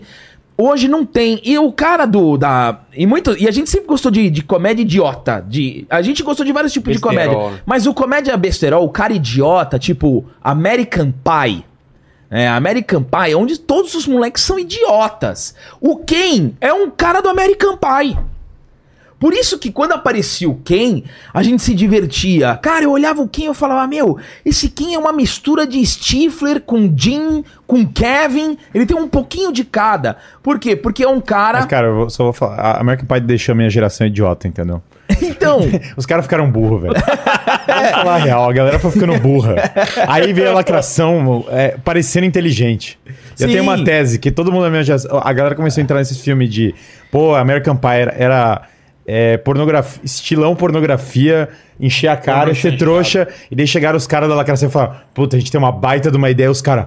Ah, meu, é isso, entendeu? Porque o cara tava tão retardado do copo de cerveja americana que aí É. ele ouviu isso e ele falou: Cara, os caras são inteligentes. É, o problema todo nosso é o seguinte: é, eu não acho. é, eu acho que porque não faz comédia é simples, porque comédia tem um grau de transgressão que agora que você criou essa moral puritana woke, Isso. nada vai poder ser feito, então não dá pra fazer comédia. Porque a Isso comédia tem que ofender, né? tem que ofender em algum nível. Agora, eu, eu, não, eu acho que a comédia ela é o gênero da sátira. E pra você poder satirizar algo, você tem que ter o épico. Ou seja, a salvação do negócio passa pelo heroísmo, pelo épico, pela grandeza. É, eu- porra, a gente pegou uma geração que a gente foi. American Pie deixou os meus amigos idiotas, mas, cara, a gente foi ver Senhor dos Anéis no cinema, entendeu? Cara, o Senhor dos Anéis era de um grau de épico. Você tava vendo lá o Gandalf ressuscitando, É. o Aragorn chegando e falando: Homens do Ocidente, vai chegar um dia. é, a ideia assim de promessas quebradas, que os homens já não vão largar os seus elos né, de lealdade, e esse não é o dia. Cara, todo mundo chegou lá no cinema e falou: Cara, é isso, entendeu? É isso que eu preciso. Então havia é, uma inclinação. No próprio Matrix tá vivendo uma realidade falsa, que aliás é o que a gente tá vivendo, entendeu? A galera tá com um plug na cabeça, ligado, é, vivendo uma realidade falsa. A, a própria trilogia das prequels do Star Wars, que pareceu bem melhor agora, na época era muito criticada, agora é, ela reluz, especialmente o terceiro filme. Havia uma ideia, eu acho ainda, até o começo dos anos 2000, de que, cara, nós re- havia como... na- o Batman, pra mim, foi o último... O Batman do Christopher Nolan, a trilogia, foi o último momento que parecia, cara, o heroísmo vai voltar, sabe? É. É, vai ter o Batman sacrifica no final, se entrega. E você vê claramente que no último Batman, os vilões têm esse discurso. Tem uma milionária, é muito curioso, né, a estrutura. Tem uma milionária ambientalista criando uma revolução, saca o negócio, é, movimentando criminosos para subverter a ordem e os policiais fracos sem força para enfrentar aquilo. E aí o Batman se sacrifica por todo mundo para salvar os caras. Pô, animal, entendeu? Animal. A galera chegou lá e falou, o próprio Joker lá do, do Heath Ledger, que ficou espetacular, que tem essa ideia de, cara, existe o mal, existe o Sauron, e alguém vai ter que enfrentar. E aí, a partir dessa cultura woke, todo herói, todo épico, todo mal real, aquela coisa meio Lovecraft, do tipo, cara, existe um mal no mundo, você não tem controle sobre ele, e não é só twittar, entendeu? Que ele é hashtag, é, hashtag paz, entendeu? E é um mal que não é relativo, é mal mesmo. Porque tem muita gente que é isso. O cara acha que se ele twittar, acaba a guerra da Ucrânia, entendeu? Essa é a realidade do mundo atual. Ah, a guerra da Ucrânia. Cara, guerra é um negócio. É, é- é brutal, entendeu? É violência. As pessoas estão se matando lá. Não, é, não tem hashtag que resolve isso. E eu acho que a geração regrediu em termos de maturidade tremendamente. E eu acho que, sem dúvida, essa cultura do tipo. é, que já vinha de antes, né? Se pegar aqueles filmes. Nos anos 80 já tinha esse filme do universitário tosqueira. Eu acho que essa cultura americana do universitário tosqueira Várias. preparou o caminho. Vingança dos Pra, nerds, né? É, Vingança. Pô, Vingança dos Nerds eu acho um filme muito podre. E o... Eu acho um filme muito idiota, porque os nerds são. E o- e o os nerds Porques? são idiotas, E o velho. Porques? Cara, porque assim. Porques é incrível. Cara, porques Cara, o Vingança dos Nerds é um filme tão ruim que você torce pro Jock, entendeu? Fala, pô, o Jock tinha que ganhar essa porcaria. Não é possível que esses desgraça vão ganhar, entendeu? Chegou uma hora que eu, eu tava vendo o filme e falei, cara. Vamos lá, Jock, por favor, vai. Não deixa os malucos. E aí, o final, os caras, ô, que bom, agora todo mundo tá aqui, a gente é todo mundo. Cara, uma porcaria, uma porcaria, entendeu? Eu, filme de trouxa. Então, desculpem ó, ó, se eu ofendi a juventude de alguém, é uma Alguém porcaria. deve estar ofendido neste exato Ai, momento. meu Deus, tá? ele falou mal de vingança dos nerds. É, isso. Torci pro Jock mesmo. Chora. Chora. E aí você Chora. tá falando- Se você perdeu no esporte, você ganhou a medalha de honra ao mérito que você não treinou, maluco. É, então- Você tinha que voltar e treinar. Você tava falando do, do heroísmo, tem um negócio muito interessante da gente ir pra Marvel, né? Que é a Disney. A gente tá falando do Batman, que é o negócio do heroísmo, o cara sacrifica. O Homem de Ferro, todo mundo sabe do Homem de Ferro do, do- da fase 3 da Marvel ali, do Ultimato. Fase de ouro. Sacrifica ali pelo universo inteiro. Aí chega na She-Hulk, ela fala mal do Homem de Ferro. Ela é rico, tosco, escroto. O cara se matou. E é do mesmo universo. Deixou a filha, meu. Ele deixou a filha. Deixou a família, velho. Entendeu? E assim, é, é do mesmo universo do cara. O cara se matou, e- é, mas aí precisa, entendeu? Porque é o homem Mas é branco, vida real, rico. sim. Entendeu? Morreu, morreu o Sean Connery, os caras falam, é, mas conheça é, um homem que foi machista um dia. É, então. Os caras vão lá desenterrar alguma coisa no É isso passado, aí. todo mundo, cara. É isso aí. Vamos entender o Tony Stark. O cara, o cara é um gênio. O cara criou uma baita tecnologia. O cara criou um império corporativo. E aí o cara cria uma. O cara fica preso numa prisão lá no Oriente Médio. O cara bota essa armadura e fica arriscando a vida todo dia pra salvar a galera. E depois ele sacrifica pra todo mundo. Agora, She-Hulk. A... Ela dança, tipo, numa sala. Ela ganhou uma causa porque, sei lá, entendeu? E aí, assim, que mérito ela conquistou, cara? Por que que, ela- por que que eu deveria olhar pra essa mulher e falar, pô, baita heroína, não aconteceu nada, não tem nada. Mas o Tony Stark é feio, porque a corporação, olha só, o cara Armamentista. trabalhou... Armamentista. que o cara fomenta a violência. Ele faz míssil. Não, e esse negócio da She-Hulk, além disso, você tem no- na série da She-Hulk ela controlando os poderes dela é, muito, com muito mais facilidade que o próprio Hulk. E o Hulk é o mentor dela na série e ela debocha dele o tempo todo. Não, ó, E o eu Hulk é um faço idiota isso. também. Eu faço isso. O Hulk é Claro. um idiota. Cara, o Todo mundo é Hulk. idiota. O Hulk, ele é um dos personagens mais destruídos da Marvel.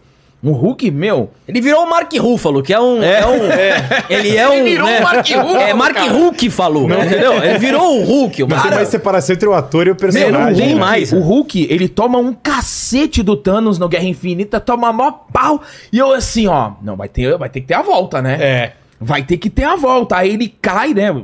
Cai lá na casa do Doutor Estranho. E aí começa a ter o conflito, né?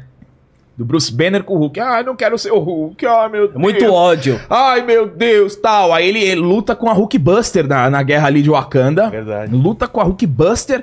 Aí depois ele consegue virar Hulk, mas aí ele vira o Hulk professor, né? Que tira selfie, que usa roupa, que não expõe a virilidade, a, a, a montanha de músculo, porque Hulk é músculo, meu.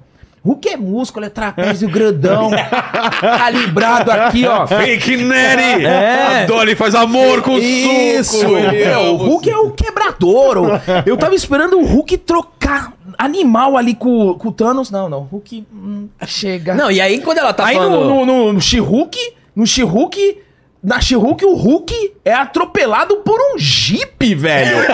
Aí. Não, e assim, ela tá falando com o Hulk. Tá, Ah, tá falando com o Hulk. Não, o Hulk fala, não, porque você precisa controlar o seu ódio. Ela. Quando eu ia trabalhar, os homens assobiam pra mim. Eu tenho ódio sempre guardado comigo. Isso! é. Pra ela se transformar, ela precisa ter ódio. Não, eu tenho. É só eu lembrar dos homens assobiando pra mim. E os homens do meu trabalho falando que eu não consigo fazer isso. É isso, meu. Não, a She-Hulk foi foda. Não. Você quer ver o filme, o filme ficar engraçado? Era alguém botar. Caramba, eu não sabia que eles assobiam. Pra... Que coisa, eles assobiam pra você, né? Já cortar assim, né? É que tem essa ideia de que a, a, a mulher, cara, é, ela está constantemente sendo atacada por todos os lados. Você pega a figura do Thor. O Thor é o rei, é, príncipe, pois, rei de Asgard. O cara é o deus da guerra. O cara é um viking do caramba, entendeu? A ideia do Thor é que ele seja bruto. É isso. Aí você bota lá o Thor. Barrigudo. Barrigudo. Deprimido. cerveja. Você deprê. coloca emoções humanas num deus, cara. E aí a namorada dele chega vestida igual a ele. Eles não se dão o trabalho de criar uma outra roupa, um outro, É. uma história que tenha o mínimo de coesão. E assim, derrubando a galera, O mesmo entendeu? com o martelo que ele Com o gosta. martelo que ele gosta, que a princípio o martelo tinha uma porcaria de uma vinculação com a história do, do, do Thor, uma vocação envolvida no martelo. Exato. A partir do momento que o Thor não vale nada, entendeu? O Thor é tipo um, um, um personagem que não vale nada. O Capitão América tem que morrer. O Homem de Ferro tem que morrer. Porque já não serve, porque tá lá, porque já contou a história, entendeu? Sim. Porque o Capitão América é o menino lá, Greatest Generation, ralou, fez o negócio. Não dá pra você desfazer a história. Então mata. E agora eles estão começando a perceber o seguinte: eles não têm mais o que fazer. Porque eles vão matando e É. destruindo. E começa a acabar a criatividade. Aí vem Homem-Formiga. Cara, agora o Homem-Formiga, a Vespa vai ter que Isso. resolver a parada. E aí, cada vez vai ficando pior o pool de, é, de pessoas pra pegar. E eu acho que a gente já tá chegando no limite criativo desse negócio. Que é, eles já desconstruíram tudo, eles já não já estão começando a ficar desesperados pra achar coisa pra desconstruir, pra reviver, pra desconstruir. É, e todo mundo tá percebendo, e eles vão ter que fazer uma escolha que é muito dura, que é o seguinte: ou a gente pega e faz uma coisa boa, a- como o Top Gun fez, como o cara lá do o Tom Cruise tá fazendo, e a coisa não vai parecer com progressismo. Desculpa falar, porque história boa não parece progressista, história boa não é progressista, É aliás isso aí. vai, vai ser politicamente incorreto sobre várias. Toda história boa, da história humana, tem um grau de politicamente incorreto. Se vocês não gostam, azar. Vai ler a Ilíada, vai ler a Odisseia, vai ler a Eneida, vai ler a Divina Comédia. É politicamente incorreto. Pro padrão atual, é totalmente. Tudo que foi escrito é, de clássico na humanidade quebra o seu paradigma. E aí alguém vai ter que fazer isso, vai ter que ser corajoso de fazer essa esse negócio. Independente, a galera já tá fazendo e já tá tendo sucesso. É, ou, cara, vai ficar piorando até um ponto que simplesmente as pessoas não querem mais saber, entendeu? Você vai ter que fazer igual a Barbie, você tem que botar mais dinheiro de publicidade Exatamente. do que dinheiro do negócio. Beleza, até roda. Foi o Spielberg que falou que o, que o Tom Cruise estava salvando o cinema? Falou. Falou. Por exemplo, ó, eu, eu faço essa pergunta. É, você acha que os filmes de super-herói estão saturando? Pô, pra caralho. Você acha, Guilherme? Tenho certeza. Agora, se eu, se eu perguntar pra vocês, vocês gostariam de ter um Cavaleiro das Trevas por ano? Porra. É. Então, o problema não é que tá saturando o filme super-herói, é que é não o fato tão- de ser super-herói. Não mesma- estão sabendo É a fazer, fórmula. cara. Lógico. é a fórmula. Lógico. Essa fórmula da Marvel, ela parou ali no Ultimato, foi perfeito.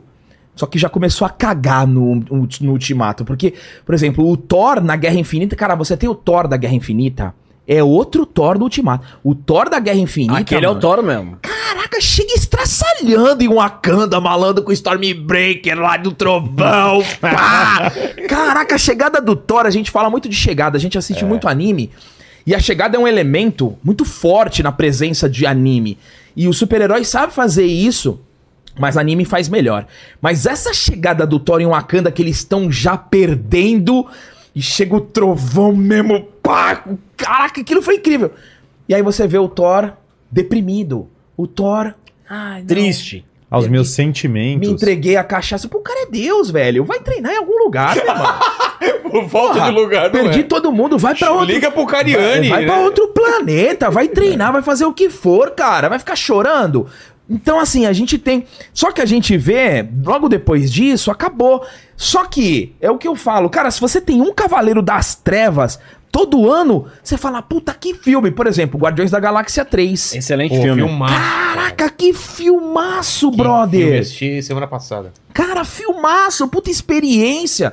Jornada denso, É, tem mas alívio porque O Chris cômico. Pratt já tá sendo perseguido em Hollywood totalmente. né? Exatamente. É, porque o Chris Pratt não é woke, não é lacração, já era. Os caras caem matando. Exatamente. Então, assim, o problema é, do, do filme de super-herói é que eles estão desgastando com esta fórmula do alívio cômico, colocando identitarismo em tudo, lacrata em tudo, vila do seu boneco, que a vila do seu boneco Puta, é um Vila do Seu conceito. o vila do seu boneco é um outro conceito que, que é? a gente criou no canal. André, explica a vila do seu boneco. Vila do seu boneco é o seguinte. Eu odiava a Vila do seu boneco na manchete. Odiava. Passava depois de Cavaleiro do Zodíaco. Puta, nunca vi. Vila do seu boneco. Era, é tipo um Chaves, era uma vila com a turma do seu boneco. E todo filme de super-herói agora, o herói tem a, sua, tem a vila do seu boneco, tem os amiguinhos. Que ajuda, que ganha poder do nada. Não quero ver a vila do seu boneco. Eu quero ver o Batman. Só quero ver o Batman. Aí o que acontece? O Homem-Aranha, o Homem-Aranha do Tom Holland, o último. Ele tem a vila do seu boneco. Ele tem o Ned, ele tem a Zendaya, que do nada aparece no quebra-pau. Isso me irrita. Isso me- e ninguém morre. Isso me irrita profundamente. Então, toda hora, por exemplo, o, o Besouro. Besouro Azul, vila do seu boneco. Besouro Entendeu? Azul perdeu uma puta oportunidade. O Besouro Azul, a família inteira do nada luta com ele, a avó. Puta Ah, negócio nossa. horroroso. Puta negócio horroroso, tá indo tão bem. Tava indo bem. E aí você tem toda hora uma vila do seu boneco que vem os amiguinhos junto com o super-herói, que não são... su- Porque assim, você tem estabelecido um filme de super-herói. vila do seu boneco, Vila a família boneco. também é a vila do seu boneco. Então, você vê que a vila tá bem presente. E tem o Homem-Formiga também, que tem a vila do seu boneco. Tem a mulher... Agora tem, a Vespa, Tem a sogra. tem a filha, tem a sogra. Né? A sogra é, a fi- é- é difícil, né? E aí você tem o, o- o negócio estabelecido no filme de super-herói.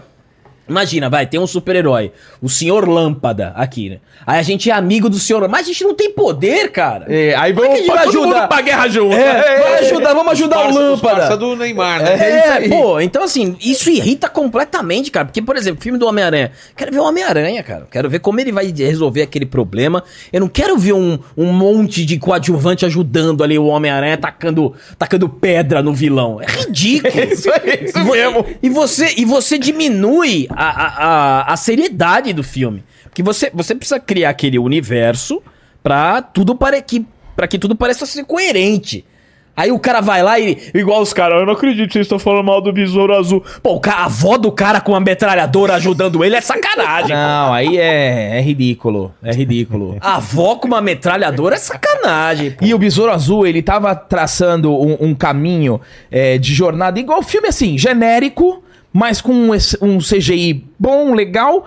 Mas ele tava indo pra uma jornada interessante, ele perde o pai. Só que aí acontece o inverso. Em vez da família ser sequestrada, pra ele ter aquela motivação de resgatar a família, que seria muito bom, não. Ele é sequestrado e a família vai resgatar. E aí tem uma nave Ah, alienígena. Tem uma nave Tem uma nave alienígena. alienígena que o tio arruma computador. Eu acho que é assim. Aí ele pilota a nave. Pô, E o tio chama o Batman de fascista. é, é verdade. É isso aí, é, é a coroa, né? É, o Batman meu. fascista. Aliás, meu. o quadrinho do Cavaleiro das Trevas é animal, né? Tem uma cena do, tem uma cena para mim icônica do Coringa falando é, do- um show com um psiquiatra e o psiquiatra falando: "Não, o Coringa é uma vítima da sociedade, o Coringa mata todo mundo no auditório". É. Aquele é animal, cara. É, não. Agora- O Coringa é, é- é que nem. Você assistiu o filme do Coringa? Do Sim, Joaquin sim, Phoenix? sim. Caralho. Então, o filme do Joaquin. O filme Inclusive do em Joaquin Nova York, Phoenix, eu tive em Nova York, eu fui dar uma palestra na ONU, né? Experiência curiosíssima, fui falar sobre família. Em- E, a, e fiquei duas semanas lá em Nova York. Cara, a Nova York do filme Coringa é a mais parecida com a Nova York que eu vi na rua. É mesmo? É mesmo? Eu vi totalmente aquela Nova York. Eu não sei se é eu tava na ONU e tava com aquele discurso é, progressista circulando ali nas avenidas, e daí eu comecei a olhar de uma outra maneira pra cidade. Mas, cara, eu vi todo aquele. Aqueles cara babaca, meio Wall Street, falando insanidade, gangue na rua, tudo que você imaginar que tava lá, eu vi os personagens ali. Eu fui assistir o filme logo depois falei, cara, tem um paralelo Idêntico. brutal, brutal. Então, no filme do. do Rato, do- coisa dos ratos agora. Nova York agora tá cheio de rato. É mesmo? Nova York deu um salto, né? Porque Nova York tinha melhorado tremendamente na época do Giuliani, em termos Sim. de segurança pública. Tinha ficado impecável. E agora vem- é, pegou uma galera que o prefeito falava: sou marxista, Black Lives Matter, pare de policiar, a polícia. É, defund the police, né? Acabe com a polícia. E aí, cara, começou a acontecer essas coisas de novo. Mas enfim. Então, esse filme do Coringa, eu. Como filme, eu acho legal, como Coringa, não. É. Porque o Coringa, ele não é esse cara, sabe? Esse vítima da sociedade. O Coringa é ruim. O Coringa, ele é ruim por natureza. A ideia de que tem pessoas ruins irrita, né? Os woke. A ideia de que- Isso. porque eles querem, às vezes, pegar o mal e fazer meio romântico, né? Exato. Tipo, a Galadriel meio tem um caso com Você o, quer dar um o significado. Sauron. É. Ah, o Kylo Ren tem um caso com a Rey. Não sei, eles querem dar, tipo, um romancinho do mal. O mal não é tão mal, né? Exatamente. É por isso que a gente também a gente fala muito sobre essa questão da relativização do mal. Sabe? O mal, ele não é relativo. O mal é mal. Mal é mal. E esse filme do Coringa, eu acho ele um bom filme, mas não como um Coringa, mas como um filme de um, de um cara que ele é, ele é judiado, ele é oprimido pela sociedade, é, e, e aí ele se vi, se volta contra a sociedade e ele se torna ali uma figura revolucionária. É, esse Coringa do Joaquim Phoenix, pra mim, é exatamente isso. Mas não é o Coringa. O Coringa do Batman é ruim. É, é- ele é, é psicopata, louco, quer matar todo Bom, o, mundo, ponto do, o ponto do Coringa queima dinheiro. do Cavaleiro das Trevas é o relativismo mesmo. O cara é a incorporação do niilismo, né? Sim. Eu- você sabe que eu, eu tenho uma coisa que... é- O filme... A gente tava conversando sobre isso até antes no ar, né? Antes de entrar no ar. É, um filme totalmente imerso na realidade é o Nefarious, pra mim. É. Eu acho que foi feito esse filme... Muito, Já viu, Vilela? Não. Já Mas, anota. cara, anota, Nefarious, eu anota, anota aí. É um Anota. filme baixo orçamento. Três reais. Mas bom. Três reais e uma locação. Cara, baixo orçamento. O final é de qualidade questionável. É, o final é triste. Mas o grosso do filme É bom. são dois atores, basicamente, e um deles está num espetáculo infinito. Infinito. É um psiquiatra ateu entrevistando um cara que diz estar possuído pelo demônio. Porra. Essa é a história do Já negócio. gostei. Fudido. E aí o grosso do filme é isso. Novamente, final meio ruim, é, O padre- baixo o- orçamento, o- mas, O cara. padre Duarte, o exorcista que teve aqui semana passada, falou do filme, é verdade. E aí esses dois caras, o ator fazendo o, o Nefarious, o cara possuído, tá numa atuação espetacular. E o diálogo é brilhante, o diálogo dos Brilhante. dois. E aí você começa a olhar e fala, cara, que filme imerso na realidade. Como os caras estão entendendo o que tá acontecendo. Chega uma hora que o psiquiatra fala assim, é, porque a nossa sociedade tá avançando, entendeu? Nós acabamos com hate speech. Aí o demônio ri da cara dele e fala, cara, isso não foi nem a gente que criou, entendeu? Isso são vocês que criaram. Que Ele, maravilhoso. ele fala: o bem e o mal são construções sociais. É. E- porque o, o- o psiquiatra ele faz a vez do progressista, do identitário ali. E tem uma hora que o diabo ele começa a falar essas coisas de, é, de aceitação tal. O diabo tira um saio e ri da cara dele. Fala, meu, Eu te amo. Aí fala, Eu nós te somos, amo, velho. Nós somos o povo mais Eu não tô tolerante. precisando nem mais fazer aberto. esforço. Nós agora aceitamos todo o comportamento. Aí o diabo, o diabo faz assim: Eu te amo, cara. Eu te amo. Ele, Você- fala, é, ele fala, né? A gente tá vivendo numa, na melhor love you. época. Na melhor época da humanidade. Assim, aí o diabo fala: vocês têm mais escravo que o auge da, da- de Roma, pô. Caralho. Ele vai. E assim, são dados reais. Exemplo, vamos lá ir pra, pra um outro filme. Combatendo o preconceito com tênis feito com trabalho escravo, né? E você Exato. se gabando disso. O Sound of Freedom. O Sound of Freedom, que vai estrear dia 21, anotem pra ir, hein? dia 21, em todos os de, cinemas. de um- 21 de setembro. O pessoal começou, a, a turminha da Lacrate, começou a falar que é teoria da conspiração. Isso é menor sentido isso. E no final do filme, você tem o dado real do governo, de o que acontece do tráfico, do tráfico de criança, que é uma coisa, porque eles falam até no filme que o, o, o lado positivo de você traficar criança é que a criança. eh, Você pode traficar várias vezes, não é a droga, por exemplo. Eu vendo uma droga pra você e aí tem esse fim. Aí você vai usar, acabou. Ah, não, a, a criança você pode fazer o tráfico diversas vezes. E ele dá todos os dados o governo, do, do governo, dado oficial, mas não adianta, cara. Mesmo assim, a galera acha que é mentira. E assim, é teoria da conspiração. E esse. Até a gente conversou com, com o professor, né, Gabriel? O, o porquê do choque da militância nesse filme foi um negócio inacreditável. Eles surtaram completamente. Acusaram o golpe. Então, mas, cara. Mas é que é muito estranho, né? Teve até um membro da família Rothschild, que é uma família muito famosa é, pelo envolvimento dela com esses círculos globalistas, que publicou e falou: não vão ver o filme. O que é muito estranho, cara. Tipo, é muito estranho. A família já acusada e fala, cara, vocês estão com círculos globalistas. O cara fala, não vejam o filme, não vão lá ver. É a, é a publicidade negativa. Funciona, o Emílio sempre fala isso. Não, a galera vai ver. Eu quero ver esse filme agora por causa disso. Então. Por que, que todo mundo não quer que eu veja? Não, e também existe uma é outra. E também existe uma outra coisa que a turminha É da o, combo, o combo Sound of Freedom, Nefarious, pra mim é o combo que resume a situação exatamente, que a gente tá vivendo. exatamente. São dois filmes incríveis. O- no caso do Sound of Freedom, além de ter- estarem levantando essa questão da teoria da conspiração, não, porque não existe isso, essa coisa de extrema direita, eles também fazem uma associação ao filme como se ele fosse um filme cristão. Ah, então você pode ver em vários portais o filme cristão, né? Mas você entende o seguinte, hoje é, grandes portais que são da turma da Lacrate, né, eles enxergam filmes que têm sobre, sobre religião, filmes cristãos, como filmes ruins pra eles. Negativo, da forma negativa. Negativo. Então, assim, eu vou veicular essa matéria fazendo uma associação como se ele fosse um filme cristão para que as pessoas não se interessem pelo filme. Então, eles usam a conotação cristão para trabalhar num sentido pejorativo. Filme que quando eu falo pra você filme cristão Sound of Freedom, você pensa o quê? Você pensa, pô, o cara vai orar, o cara vai ter uma relação com Jesus Cristo. Não. Ele fala o, o protagonista, o Tim Ballard, ele fala apenas uma única frase baseada na Bíblia, que é assim: as crianças de Deus não estão à venda. Mais nada. Mais Que nada. absurdo, esses cristãos são contra É, o tráfico de isso. crianças. Mais nada. É isso que, a mensagem é essa você- falar é, isso. É o suficiente para as pessoas alguns portais, eu não vou generalizar, porque tem muitos portais que também é, não fazem esse tipo de, de associação. Cara, é o suficiente pra você. Só porque o cara os- fala os filhos de Deus não estão à venda, é o suficiente pra você trazer uma conotação de que o filme é cristão, um filme que traz uma realidade de crianças que são sequestradas, que são traficadas. Qual o intuito? Sabe, por qual intuito? Porque hoje eu posso então pegar um filme qualquer que o cara pega numa situação, por exemplo, ele tá andando de lancha, aí aparece um tubarão do lado dele e fala: Oh my god! Filme cristão, hein?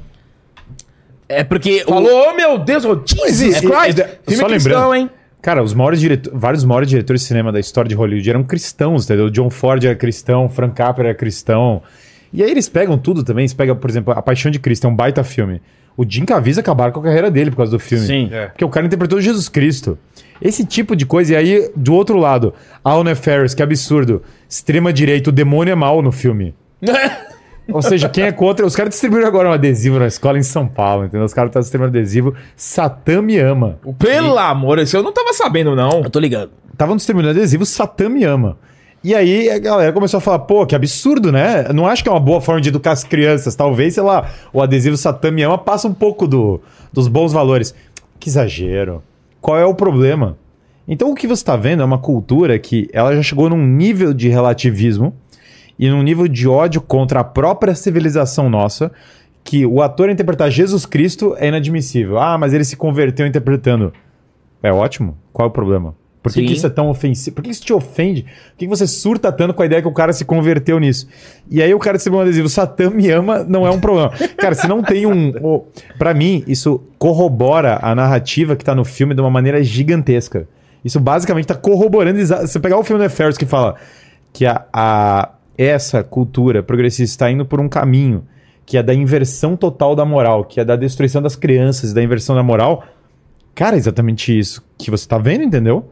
Eu acho que esses dois pontos tocaram na ferida, porque o que tá acontecendo é o seguinte: na medida em que a sociedade vai se distanciando de valores cristãos, valores religiosos, ela está indo para um caminho é, em que você não, não protege mais nem a inocência das crianças, que é uma, é uma realidade que está sendo atacada, e você chega num ponto de desconstrução que qualquer destruição, sabe, qualquer coisa, fala, ah, não, é só o culto do Lúcifer, qual que é o problema? Diversidade religiosa. Diversidade religiosa, mas é, o, é. o negócio. Então, é, esse tipo de relativismo é destrutivo. E com certeza essa cultura woke, ela, ela tende para um relativismo que tolera qualquer tipo de destruição da moral, mas não tolera o cristianismo. Exato. E assim- Ó, por exemplo, eu vou falar uma coisa pra galera que, infelizmente, eu preciso dizer pra vocês que o rock, o filme do rock, é mais cristão que vários filmes, tá? Sim. O Rock, antes dele lutar com o Apolo, ele reza. Antes dele lutar contra o Apolo, ele vai na igreja receber a bênção do Papa, do padre. E antes dele começar a luta, depois que tem um din-din-din, ele ajoelha no corner e faz o sinal da cruz. E é por causa disso que a gente vai. Ah, não, pô. Para referenciar o mestre, To- o mestre Tolkien, todas as histórias de ficção, na verdade, seguem a mesma estrutura do Cristo na cruz, que é o que ele chama da catástrofe ou catástrofe, ou seja, em todas elas você tem uma jornada, essa jornada envolve um descobrimento espiritual e ela vai indo até o ponto da catástrofe, a destruição total, aquele momento que você perde as esperanças. Aliás, no filme é aquele momento que você para, fica no topo da cadeira e fala, cara, já era, é, não sei como o personagem vai sair disso. E depois tem a reversão da catástrofe, né? A eu catástrofe, que é a ressurreição. O cara sai de uma situação é, de perda certa, de morte certa, de destruição, e ele reverte aquilo e aquilo tem um sentido redentor para as pessoas. E aí as pessoas que perseguem injustamente, por vezes, o protagonista olham e falam: caramba, nós cometemos um erro, agora ele nos salvou, agora tem uma virada da história. Isso não é uma história de ficção, isso é a estrutura basilar das histórias de ficção. Então, na medida que você quer excluir totalmente o cristianismo da, da interpretação da narrativa histórica, não só você está descartando o que construiu a civilização em termos eh, ocidental, em termos de narrativa, porque isso é claro, e mesmo a japonesa ou chinesa entrou de uma maneira tão forte o cristianismo na cultura que já está entremeado, não existe separação. Toshiro Mifune, que era o ator principal do Akira Kurosawa, era cristão. O Akira Kurosawa se baseava em Shakespeare e Dostoiévski, fazia as obras dele.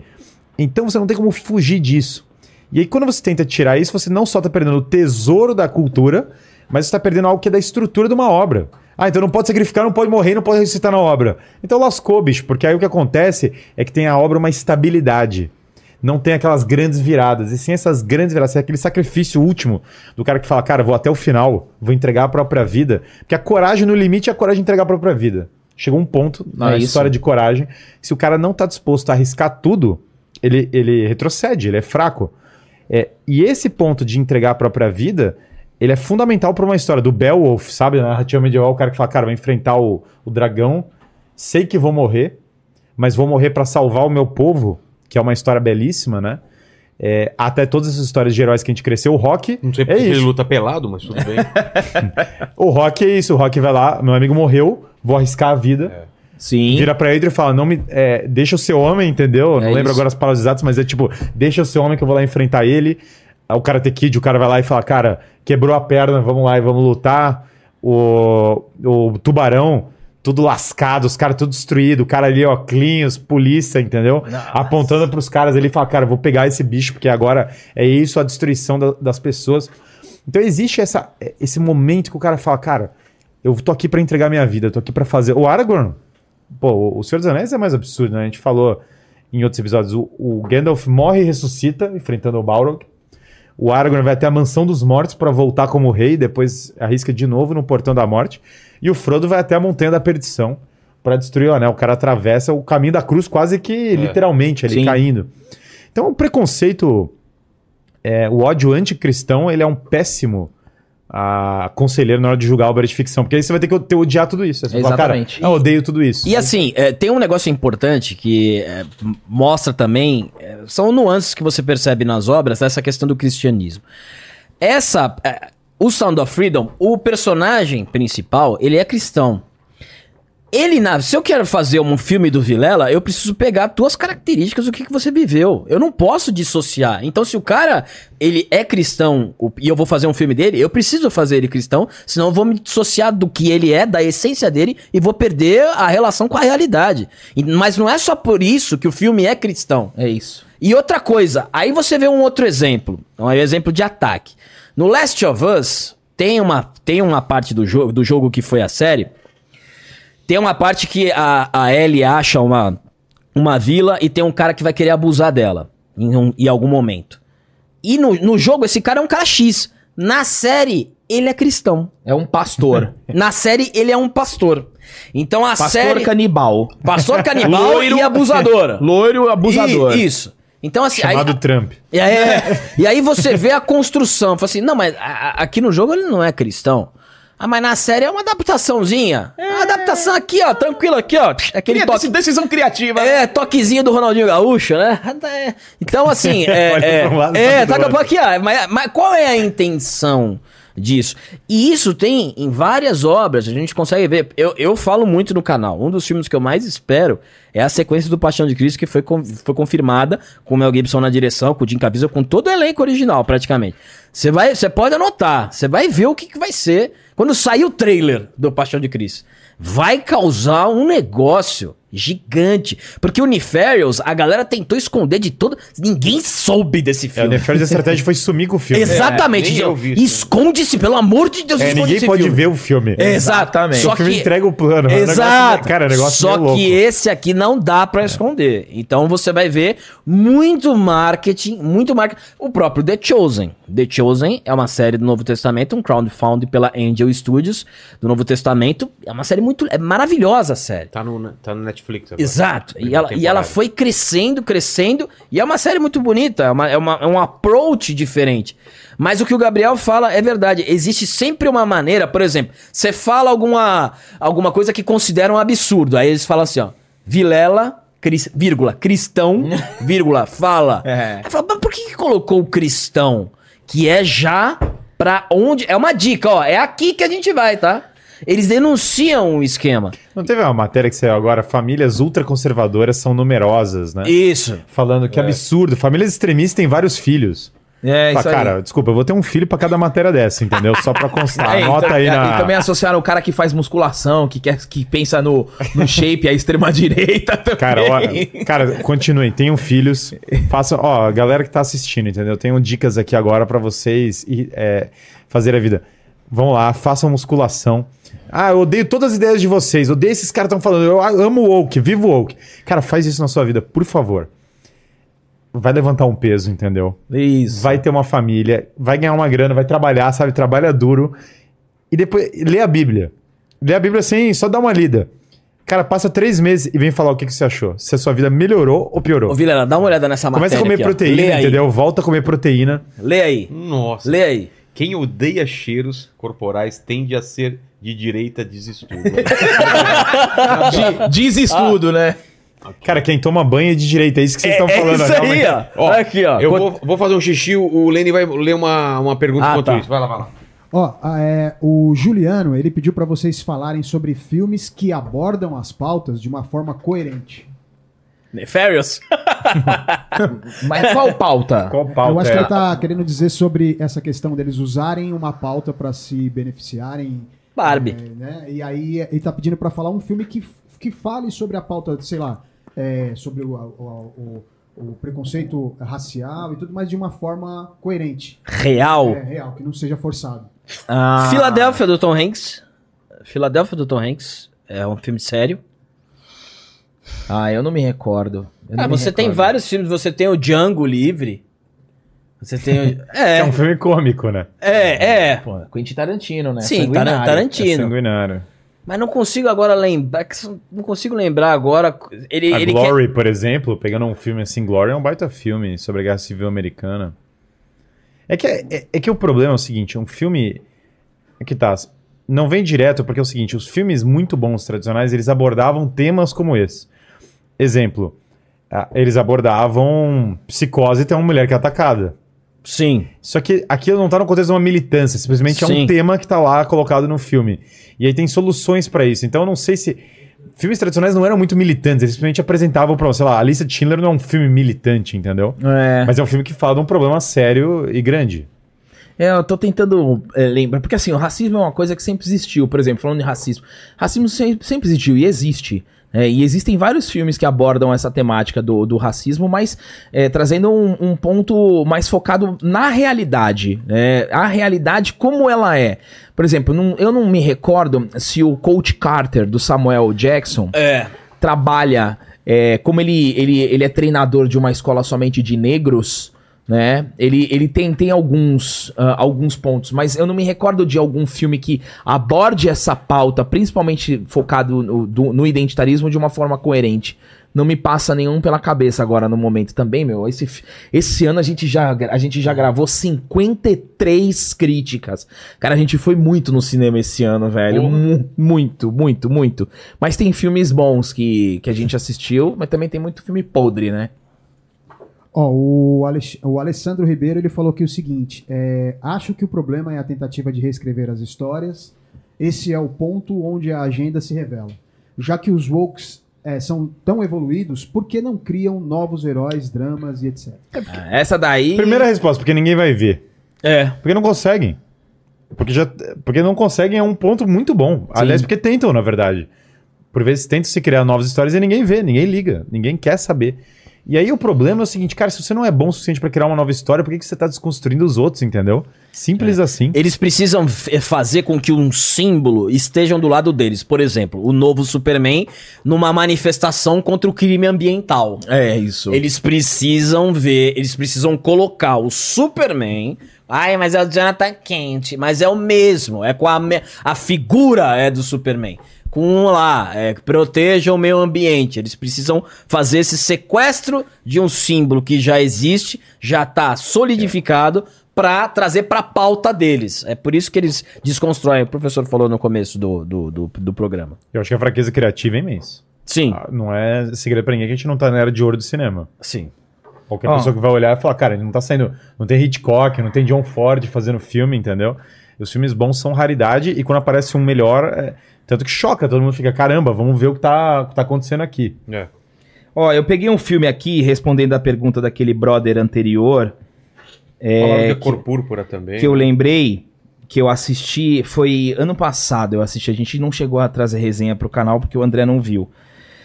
É um filme do Jonathan Majors, chamado Irmãos de Honra. É, ele conta a história de um piloto chamado Jesse Brown. Foi o primeiro piloto negro é, da Marinha Americana. É, e ele, ele, ele traz um contexto de racismo, porque naquela época, na década de 50, 60, o racismo era muito evidente. Então, eles trazem muito esse elemento no filme, vale demais assistir. É o Jonathan Majors com o Glenn Powell, que fez o, o Top Gun Maverick. É um filme bem legal que traz essa temática de uma forma coerente. Vale a pena assistir. É, o pessoal aqui no chat falando se vocês são a favor da destruição ambiental, então. Já que. Porque é lógico que se você citou esse exemplo do Superman. aí- É isso claro, aí. então destruam todo o meio ambiente. A gente é. tem que postar a hashtag Salva o Mundo pra mostrar que a gente se preocupa. É um filme, O Senhor dos Anéis aborda maravilhosamente o ambiente de uma maneira coerente. É ficção, é totalmente fantástica. Duna é assim, Duna, é, que eu até eu, eu gosto muito do livro, muito mais do que da- até da adaptação, mas, cara, Duna aborda a questão ambiental de uma maneira muito coerente. Lembrando que isso aí, conservacionismo, era uma pauta considerada tradicionalista. É, ela foi sequestrada da essa pauta. do meio ambiente, do, do ambientalismo moderno, né? Mas vai sair o filme do, do Capitão Planeta e o vilão vai ser o Bolsonaro. Aí vai. Cara, Capitão Planeta. Cabe- Desculpa, Eu não tem sei coisa da nossa infância que já era, já era ruim, Cara. entendeu? É que a gente não tinha essa cabeça. Eu assisti Capitão Planeta, ah, que inocência. Mas, cara, Cara. Capitão Planeta era militância pra caramba, Capitão bicho. Planeta, meu, e assim. E os meu, caras, cora... e por que, que tem um maluco que é coração, entendeu? Não faz nenhum sentido.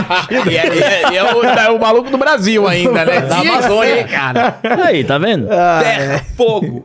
Água, coração. Não, e o, legal, Coração o mais legal disso é que o, o americano, que era do fogo, pegava a russa, que era do vento, velho. Eles pegavam. mano. Incrível isso, velho. Incrível.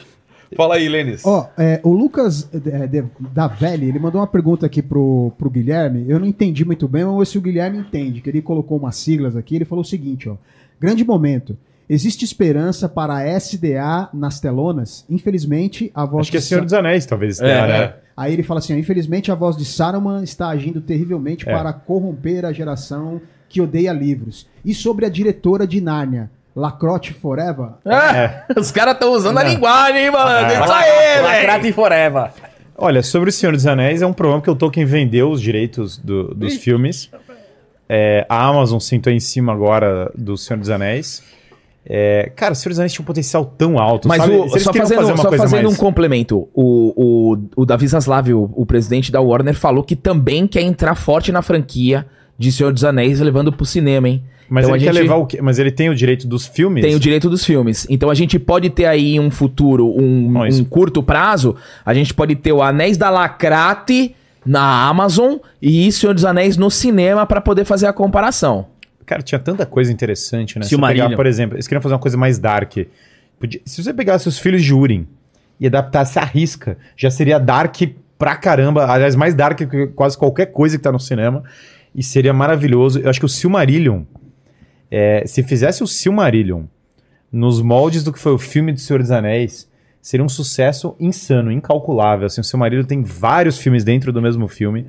Poderia ser uma série de várias temporadas, poderia ser uma sequência de filmes, ficaria espetacular. Enfim, material bom tem, né? E até o- já foi feito de maneira boa. Ou seja, o caso do Senhor dos Anéis é curioso, porque É. já tem alguém que já fez bem, dá pra copiar o estilo, é, e tem histórias boas e as histórias estão lá e já estão escritas. É, é só não ter má vontade. entendeu? Eu acho que o caso da. A série da Amazon é uma vergonha quando você olha que três episódios custam os filmes, entendeu? É isso aí. Ou seja, um episódio daquele custa o filme do Senhor dos Anéis. Porra.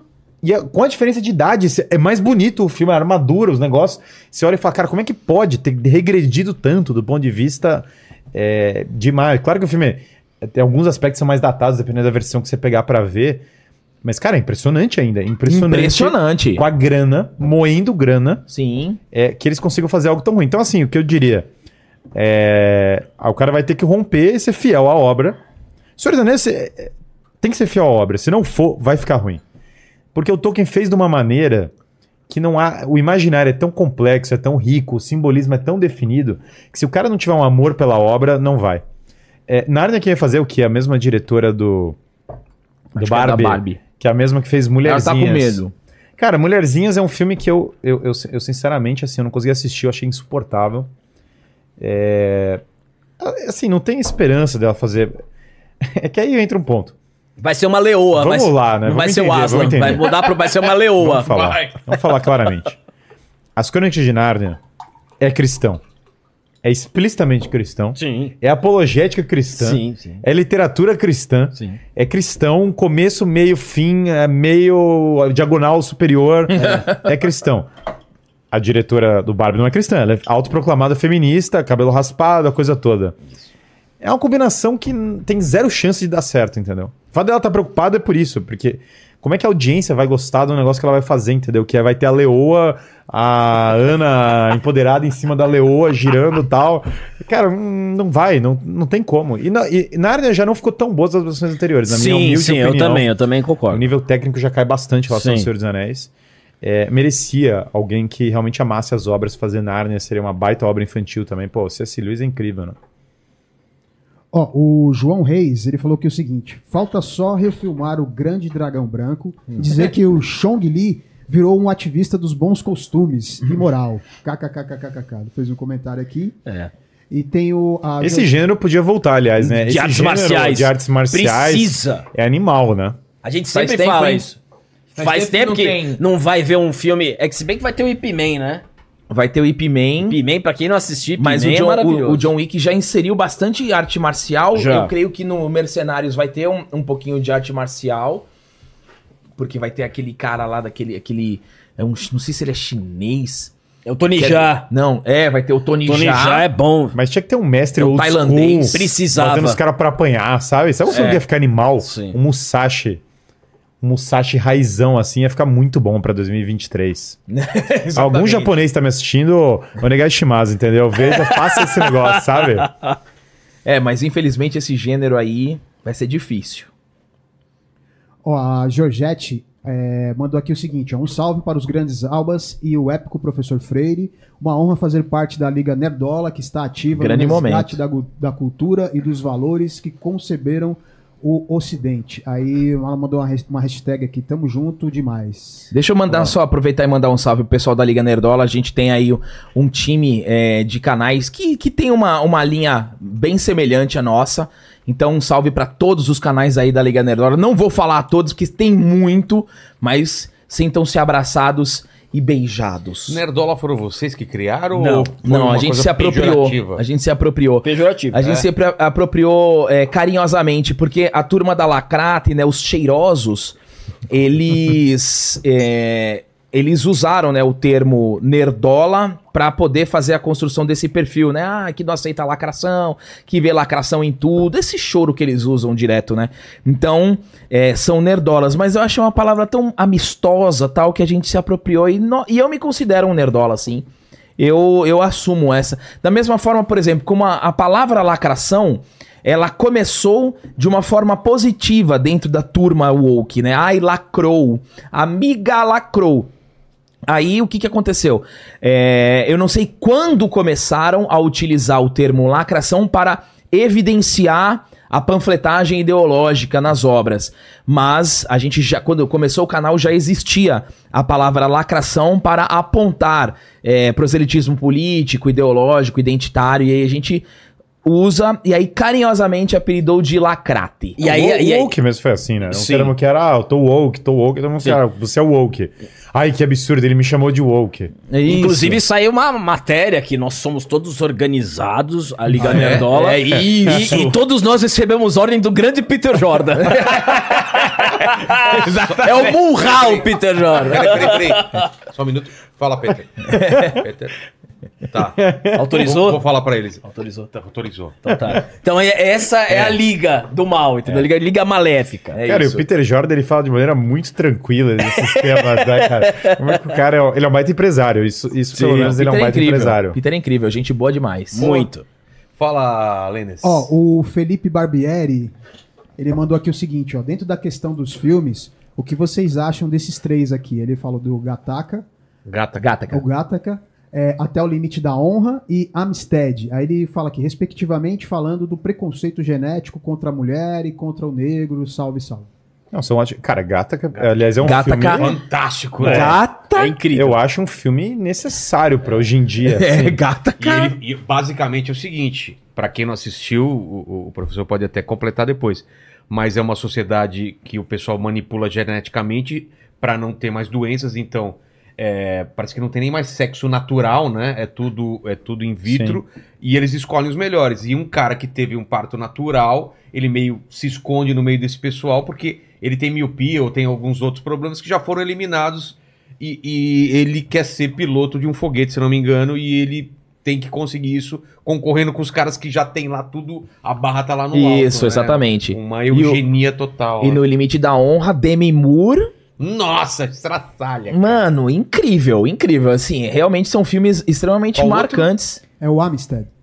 Esse Que é o barco, é recordo. o barco, é um filme do Ah, é. Spielberg, é, o Spielberg, barco do, Spielberg. se eu não me engano, é o Steven Spielberg, é o barco, né, de, dos escravos e tal, que, que naufraga. Esse, esse faz muitos anos que eu vi, Isso eu não lembro também. é, não me recordo tão bem. Eu acho assim, o Gata, mas eu, minha memória vaga é que era um bom filme, mas assim, memória tô puxando de muito tempo. É, o Gata, que cara, é um filme necessário. Esse tema do transhumanismo é um tema muito forte É. hoje. Sim. Matrix coisa- 4 aborda isso. O também. Jurassic, o único, o último Jurassic World também. É. É, Matrix 4, putz a vida, né? Matrix 4, Deus me livre, né? É, um- é um filme que Se desse pra Bizarro. desver. Se desse pra desver, eu, eu pagaria o Mas dobro fala- do ingresso. Mas fala sobre Gata. Que que Gata. você- Gata que eu entendo que é o seguinte, é, é uma sociedade de manipulação, é uma distopia de manipulação genética completa. Meio nazista até. a Não, é um negócio que a gente tá confluindo pra isso agora, na É. verdade, porque é, engenharia genética estão querendo tirar o tabu disso, criar bebê em laboratório já tá tentando tirar o tabu disso, controlar as pessoas por meio do... É a eugenia consagrada. Sim. Vocês sabem que o, o criador da Unesco é o Julian Huxley, que é irmão do Aldous Huxley, escritor da distopia Admirável Mundo Novo, era o presidente da Sociedade Eugenista Britânica. Caramba, velho. Então esse é um, tá aí já um, um- uma, uma red pill aí pra vocês, que o, a própria fundação da Unesco já tinha eugenistas ligados, bom, o próprio diretor Meu Deus. era ligado a esse momento eugenista. E se você ler, por exemplo, H.G. Wells, que foi o redator dos estatutos da ONU, como eu falei, eu fui na ONU e tive a experiência de falar em defesa da família e ver toda a militância progressista lá atuando nos bastidores do negócio e tal. Enfim, eu falei lá, falei os negócios e tal. foi engraçado. É, foi divertido. Mas tem vários países que adoraram o que eu falei, que é, que é interessante. É, mas você vê, o próprio redator dos estatutos da ONU estava ligado a essa pauta globalista e tal. Então você, você vai vendo um movimento dessa elite global na linha do transhumanismo. E aí na cidade do gato é que é o seguinte, cara, cotonete suave É. pra ver o que, que as pessoas têm de material genético, pra controlar elas no micro detalhe e distinguir elas por castas Exato. de acordo com uma engenharia social monstra. E uma inteligência artificial que vai escolher o que você vai ser, até onde você pode ir. Então, assim, você tá vendo manipulação genética, transhumanismo, parto fora do corpo, toda a coisa do controle biológico das pessoas. Olha, o mundo tá arrumando pra isso de uma maneira insana, entendeu? Até mais rápida do que imaginava. É, o, o Fórum Econômico Mundial, um dos lemas agora era é, você não terá nada e será feliz. O que é assustador, entendeu? Não é uma coisa, ah, nossa, que legal, não serei A nada e gente serei tá caminhando feliz. pra isso. Se pensar que antigamente tinha disco, a gente tinha VHS em casa e hoje em dia não precisa ter nada. Deixa É, com a, a pro- assina Na nuvem. É, Tá tudo na nuvem. A nuvem é o servidor do cara, entendeu? Exato. Só pra- É isso aí. Galera, só outro negócio. A nuvem tá em algum lugar, tá? É, não que é é, o na- servidor do cara, não é no seu, entendeu? É isso que significa nuvem. É, não não é tem na- no ar, não tem no É. ar, não é. Não, Não é sua só a Não nuvem. é na atmosfera. É, isso um, aí. É um hardware de alguém na Califórnia, provavelmente, com o seu negócio. Ou na China. Muitos deles na China com o seu negócio, entendeu? Então, é. é Meu, a- a, gente tem a inteligência artificial ganhando uma força avassaladora em filmes. O, o Indiana Jones, o primeiro, o primeiro ato ali, eles fizeram inteligência artificial Harrison Ford com 40 anos, cara. Com 40 anos. É, é- que é um pouco assustador. isso. Você tem essa coisa do no Gataca que é eu sou um filho de uma mãe, né? Tem essa coisa, eu É. nasci de um parto biológico, eu tenho um- uma missão e o cara luta pra superar contra essa tirania do mundo atual. Fala, cara, eu vou performar, eu vou ser é, número um nas coisas, entendeu? É um filme bem interessante. Tem essa coisa de competição entre os irmãos, né? Tem o irmão gene- geneticamente modificado Sim. e ele ganha do irmão ah, em um certo momento. Que mostra o esforço humano, né? No fundo, Gataca tem uma apologia do esforço Sim. humano gigantesca, né? Ó, o, o Jimmy Barreto, ele mandou aqui também é, um comentário falando: o filme Tempo de Matar é um bom exemplo de pauta. Tempo de matar. Não sei. Não sei se eu não Eu também não recordo. assisti. É, É- os- é- é é os nomes em português É, também, vai eu me saber. confundo. Tempo de matar, tempo de morrer, irmão. Tempo de matar me lembra Charles Bronson. É. É, pode ser. Tempo de matar, em inglês, The Last Island. Entendeu? Uns negócios que não tem. Ó, o Rodrigo Moura, ele tá perguntando aqui o seguinte: o que os nerdolas acham desses filmes ou que sempre quebrarem recordes de bilheteria? Não. Essa foi boa. Ai, cara, essa Único- foi- Ele único- tá usando. É, ele é, é. o exemplo clássico do generalismo tonto, usando a Barbie como desculpa, cara. Essa Não, foi e assim, foda. a Barbie, a Barbie, ela. ela que ba- Hoje o negócio ali do, do mundo nerd, quando você bate bilhão, é a Copa do Mundo. Você bate bilhão na bilheteria, você levanta o troféu. Ela tá em décimo ah, primeiro, né? É, a Barbie ela conseguiu isso, só que é o seguinte, se você for ver no trailer, a Barbie ela escondeu muito. É, a Barbie foi a, estratégica. inten- foi- a estratégia foi ótima, tá? Aliás, a Foi- campanha, se olhar, apareceu outro filme. Exatamente. Fizeram a campanha pra um outro filme. Exato. A campanha custa o mesmo que a produção do filme. Exato. Ninguém. Parece assim, ah não, normal, né? Normal nada, cara. Normalmente num filme, Exato. a campanha é muito menos do que a produção do filme. No caso da Barbie é igual o valor. Então, e assim, é, o- foi tirado o contexto do trailer, né? Não tem a questão, não tem o, o patriarcado que é citado set- 70 vezes no filme. é muito Tudo- bom, né? Eu é, a palavra patriarcado. Patriarcado, pô, a pessoa que não sabe, fala assim, meu, como é que eu identifico a, a lacração? É, é- é só você imaginar o pessoal fazendo um filme e aí, aí você fala assim, pô, quem escreveu isso aí é o Boulos, entendeu? Aí você vai entender perfeitamente, você vai entender, entendeu? É, patriarcado, eu- você lembra a bandeira do pessoal ali, então eles tira, eles esconderam bastante a intenção deles do filme. Esconderam. E, e fizeram um marketing muito chamativo e o marketing foi brilhante, não tem o que fazer. O marketing foi brilhante.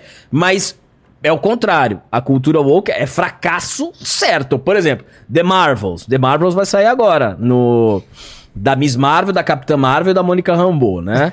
Cara, tem Capitã Marvel, eu já tô fora, né? Puta, personagem. Ghost- É horroroso. Ghostbuster Buster com as É. mulheres foi fracasso. Foi fracasso. Tudo foi. Pô, a, A Capitã os- Marvel tem um nariz empinado, né? Sim. Que torna É arrogante. insuportável. Tem uma arrogância nesse Exato. negócio. Ó, todas as, a fase, toda a fase 4 da Marvel. O Eternos foi fracasso. O Flash foi fracasso da DC. O, a Miss Marvel série foi fracasso. A She-Hulk foi fracasso. Tudo, tudo, todos que tomam de assalto é fracasso. O Senhor, o Anéis da Lacrate também fracasso. Tudo fracassa, porque você tira totalmente a conexão do personagem, a De conexão fracasso do em fracasso, a Disney tomou prejuízo. a né? Disney, a Não, pequena sereia. todo, a pequena estúdio- sereia acho que até empatou depois. É, não mas se- o não Pinóquio. se pagou. não se pagou. Mas Pinóquio ruim, o Peter Pan ruim. Tudo fracassando. A e Disney- vai ter a Branca de Neve. A vai, Branca de ó, Neve vai- guarda, porque ah, eu tô muito ansioso pra ver a Não nova. vai ter anão. Não, não vai. Só vai ter um anão, mas e é tudo bandido. É. E ela vai liderar pra uma revolução do negócio. A Branca de Neve vai É liderar uma isso. revolução contra a rainha. É o sindicato ali, É, entendeu? sério? Isso. E ela vai ser beijada por um príncipe. Não, não, vai, tu- esquece príncipe. Tá Esquece louco? príncipe. Pode? Não pode. O príncipe deve ser vilão, talvez, e aliás com a. O com- príncipe é um stalker, vai ficar seguindo ela. Isso já foi dito, já. É mesmo? É tudo, eu não tô inventando. Cara, não, que se você não fizer uma sátira, não fica igual ao isso. filme, entendeu? Exato. Isso. Como é, como é que Hollywood virou um- uma página do Tumblr, sabe? É um negócio que chegou num nível assim que eu não consigo calcular, porque a piada não acompanha, entendeu? Piada não. Você faz a sátira, os caras fazem o filme pior que a sátira. É. Agora isso não tem como mudar, cara. A Disney tomando prejuízo vai fazer o quê, entendeu? Demitiu o CEO, contratou outro. É isso aí. Falando, vamos mexer nessas pautas. Não dá, cara. Vai afundar. O seu público-alvo é criança. Exatamente. Já parou, parou pra pensar que talvez os pais vão olhar e falar, cara, chega dessa porcaria, entendeu? Desliga isso, não quero meu filho recebendo ideologia 24 horas. Eu já pago a escola pra ter ideologia. Aliás, os pais já estão começando a questionar a escola também. Tá chegando um ponto que os pais estão reassumindo a educação dos filhos cada vez mais. Sim. E isso é maravilhoso. Tem um movimento de educação clássica voltando, homeschooling, mudança escolar, novos métodos. Cara, coisa. é, esse pessoal não vai durar pra sempre isso, não. E acho que o pau da Disney, a Disney ficar tomando prejuízo seguido, vai ser um primeiro sinal pra indústria muito forte. É, meu, a gente, a gente repercute bastante a- as notícias do universo dos streams, a gente repercute muita coisa da Disney.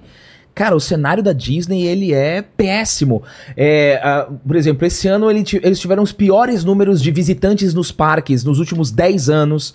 É, todos os filmes de, de cinema da Disney, tá? Porque a gente. A Disney hoje ela é detentora da Lucasfilm, ela é detentora da Fox, ela é detentora da Marvel. Então, assim, ela. Pixar. Pixar, a, a, por exemplo, Avatar bateu 2 bilhões, mas. É, Avatar é da Fox, né? Você tem ali Disney, mas Avatar é da Fox. Mas ela vai se salvando com essas coisas que são meio acidentais em relação É, Exatamente, ela vai se salvando com isso, com teve uma, recentemente uma notícia de um rumor que um petroleiro queria comprar os direitos de, de Star Wars da Disney. ele não aguenta mais o que a Disney. Ele não aguenta mais o que a Disney tá fazendo com, a, com, as, com Star Wars. Não, Dá sim. pra mim. Ele falou assim: meu, eu compro. Eu compro, né? 8 bilhões. Ah, quanto é? certo, 8 bilhões? Eu compro é e um dou na gênio. mão de alguém pra fazer. Então, assim, hoje a Disney ela tá vivendo um pé, as ações caindo, é só escândalo, acionista processando. Mas, assim, lógico, impossível falir. Existe até um rumor que, que, A que Apple ia Honda, comprar, né? que a Apple ia comprar. Então, assim, a gente entende muito que a Disney ela tá virando as costas pro seu próprio É público. que os caras se salvam com outras coisas que não vão por essa linha. Tipo assim, o Netflix, os caras ficam assistindo dorama, entendeu? E aí se salva nesse mercado estendido, global e tal. Enfim, o cara, eles, eles conseguiram achar uma veia que eles conseguem destruir setores da empresa e salvando ela com um avatar em outro negócio. Mas, cara, isso tem um limite razoável, assim, não- isso não vai durar pra sempre, não. E Eu, eu concordo com você, não é que fa- vai falência, mas de prejuízo em prejuízo você não consegue sustentar isso muito tempo, não. É porque fica feio toda hora você fracassar. É, a gente fala Fica bastante. feio toda hora, pô, flop, fracasso, ficou ruim. Pô, a- a- é, tem uma hora que, cara, tua imagem não é possível, cara. É, e a gente fala o Buzz bastante. Lightyear foi um fracasso Foi, tudo cara. fracasso. O O Buzz Buzz, Lightyear foi fracasso. Porra, mas é ruim pra caramba também. né? É ruim. E assim, Mas a assim, gente- por que, que Buzz Lightyear fracassou também em bilheteria, além de ser ruim? Porque a gente só vai saber se o filme é ruim depois que assiste. Mas como que foi, foi vendido Buzz Lightyear? Ah, Buzz Lightyear vai ter o primeiro beijo lésbico da história. Pô, Das animações. Cara, aí você já afasta, você segrega demais teu público. Então, assim, a gente é, identificou que o filme é ruim depois de ter assistido, mas essa propaganda, essa propaganda que a gente chama muito de show de Truman no canal, que é algo que a gente que tem uma recorrência, principalmente em obras da, Disney, em obras que tem muito esse apelo identitário, Sim. elas afastam o público. Elas afastam. No caso, vai, Peter Pan. Cara, o Peter Pan, velho, o que a Disney foi com- fez com o Peter Vocês assistiram, Pan. né? Irmão, Parece um trabalho de faculdade. Cara, o que a Disney fez com o Peter Pan é é vergonhoso. É constrangedor o que a Disney faz. Meu, a Wendy dá um tapa na cara do Peter Pan. Plau! Sabe? Vai de estalar a mão na cara, assim, ó. Meu, você é um verme. Pou! Sabe?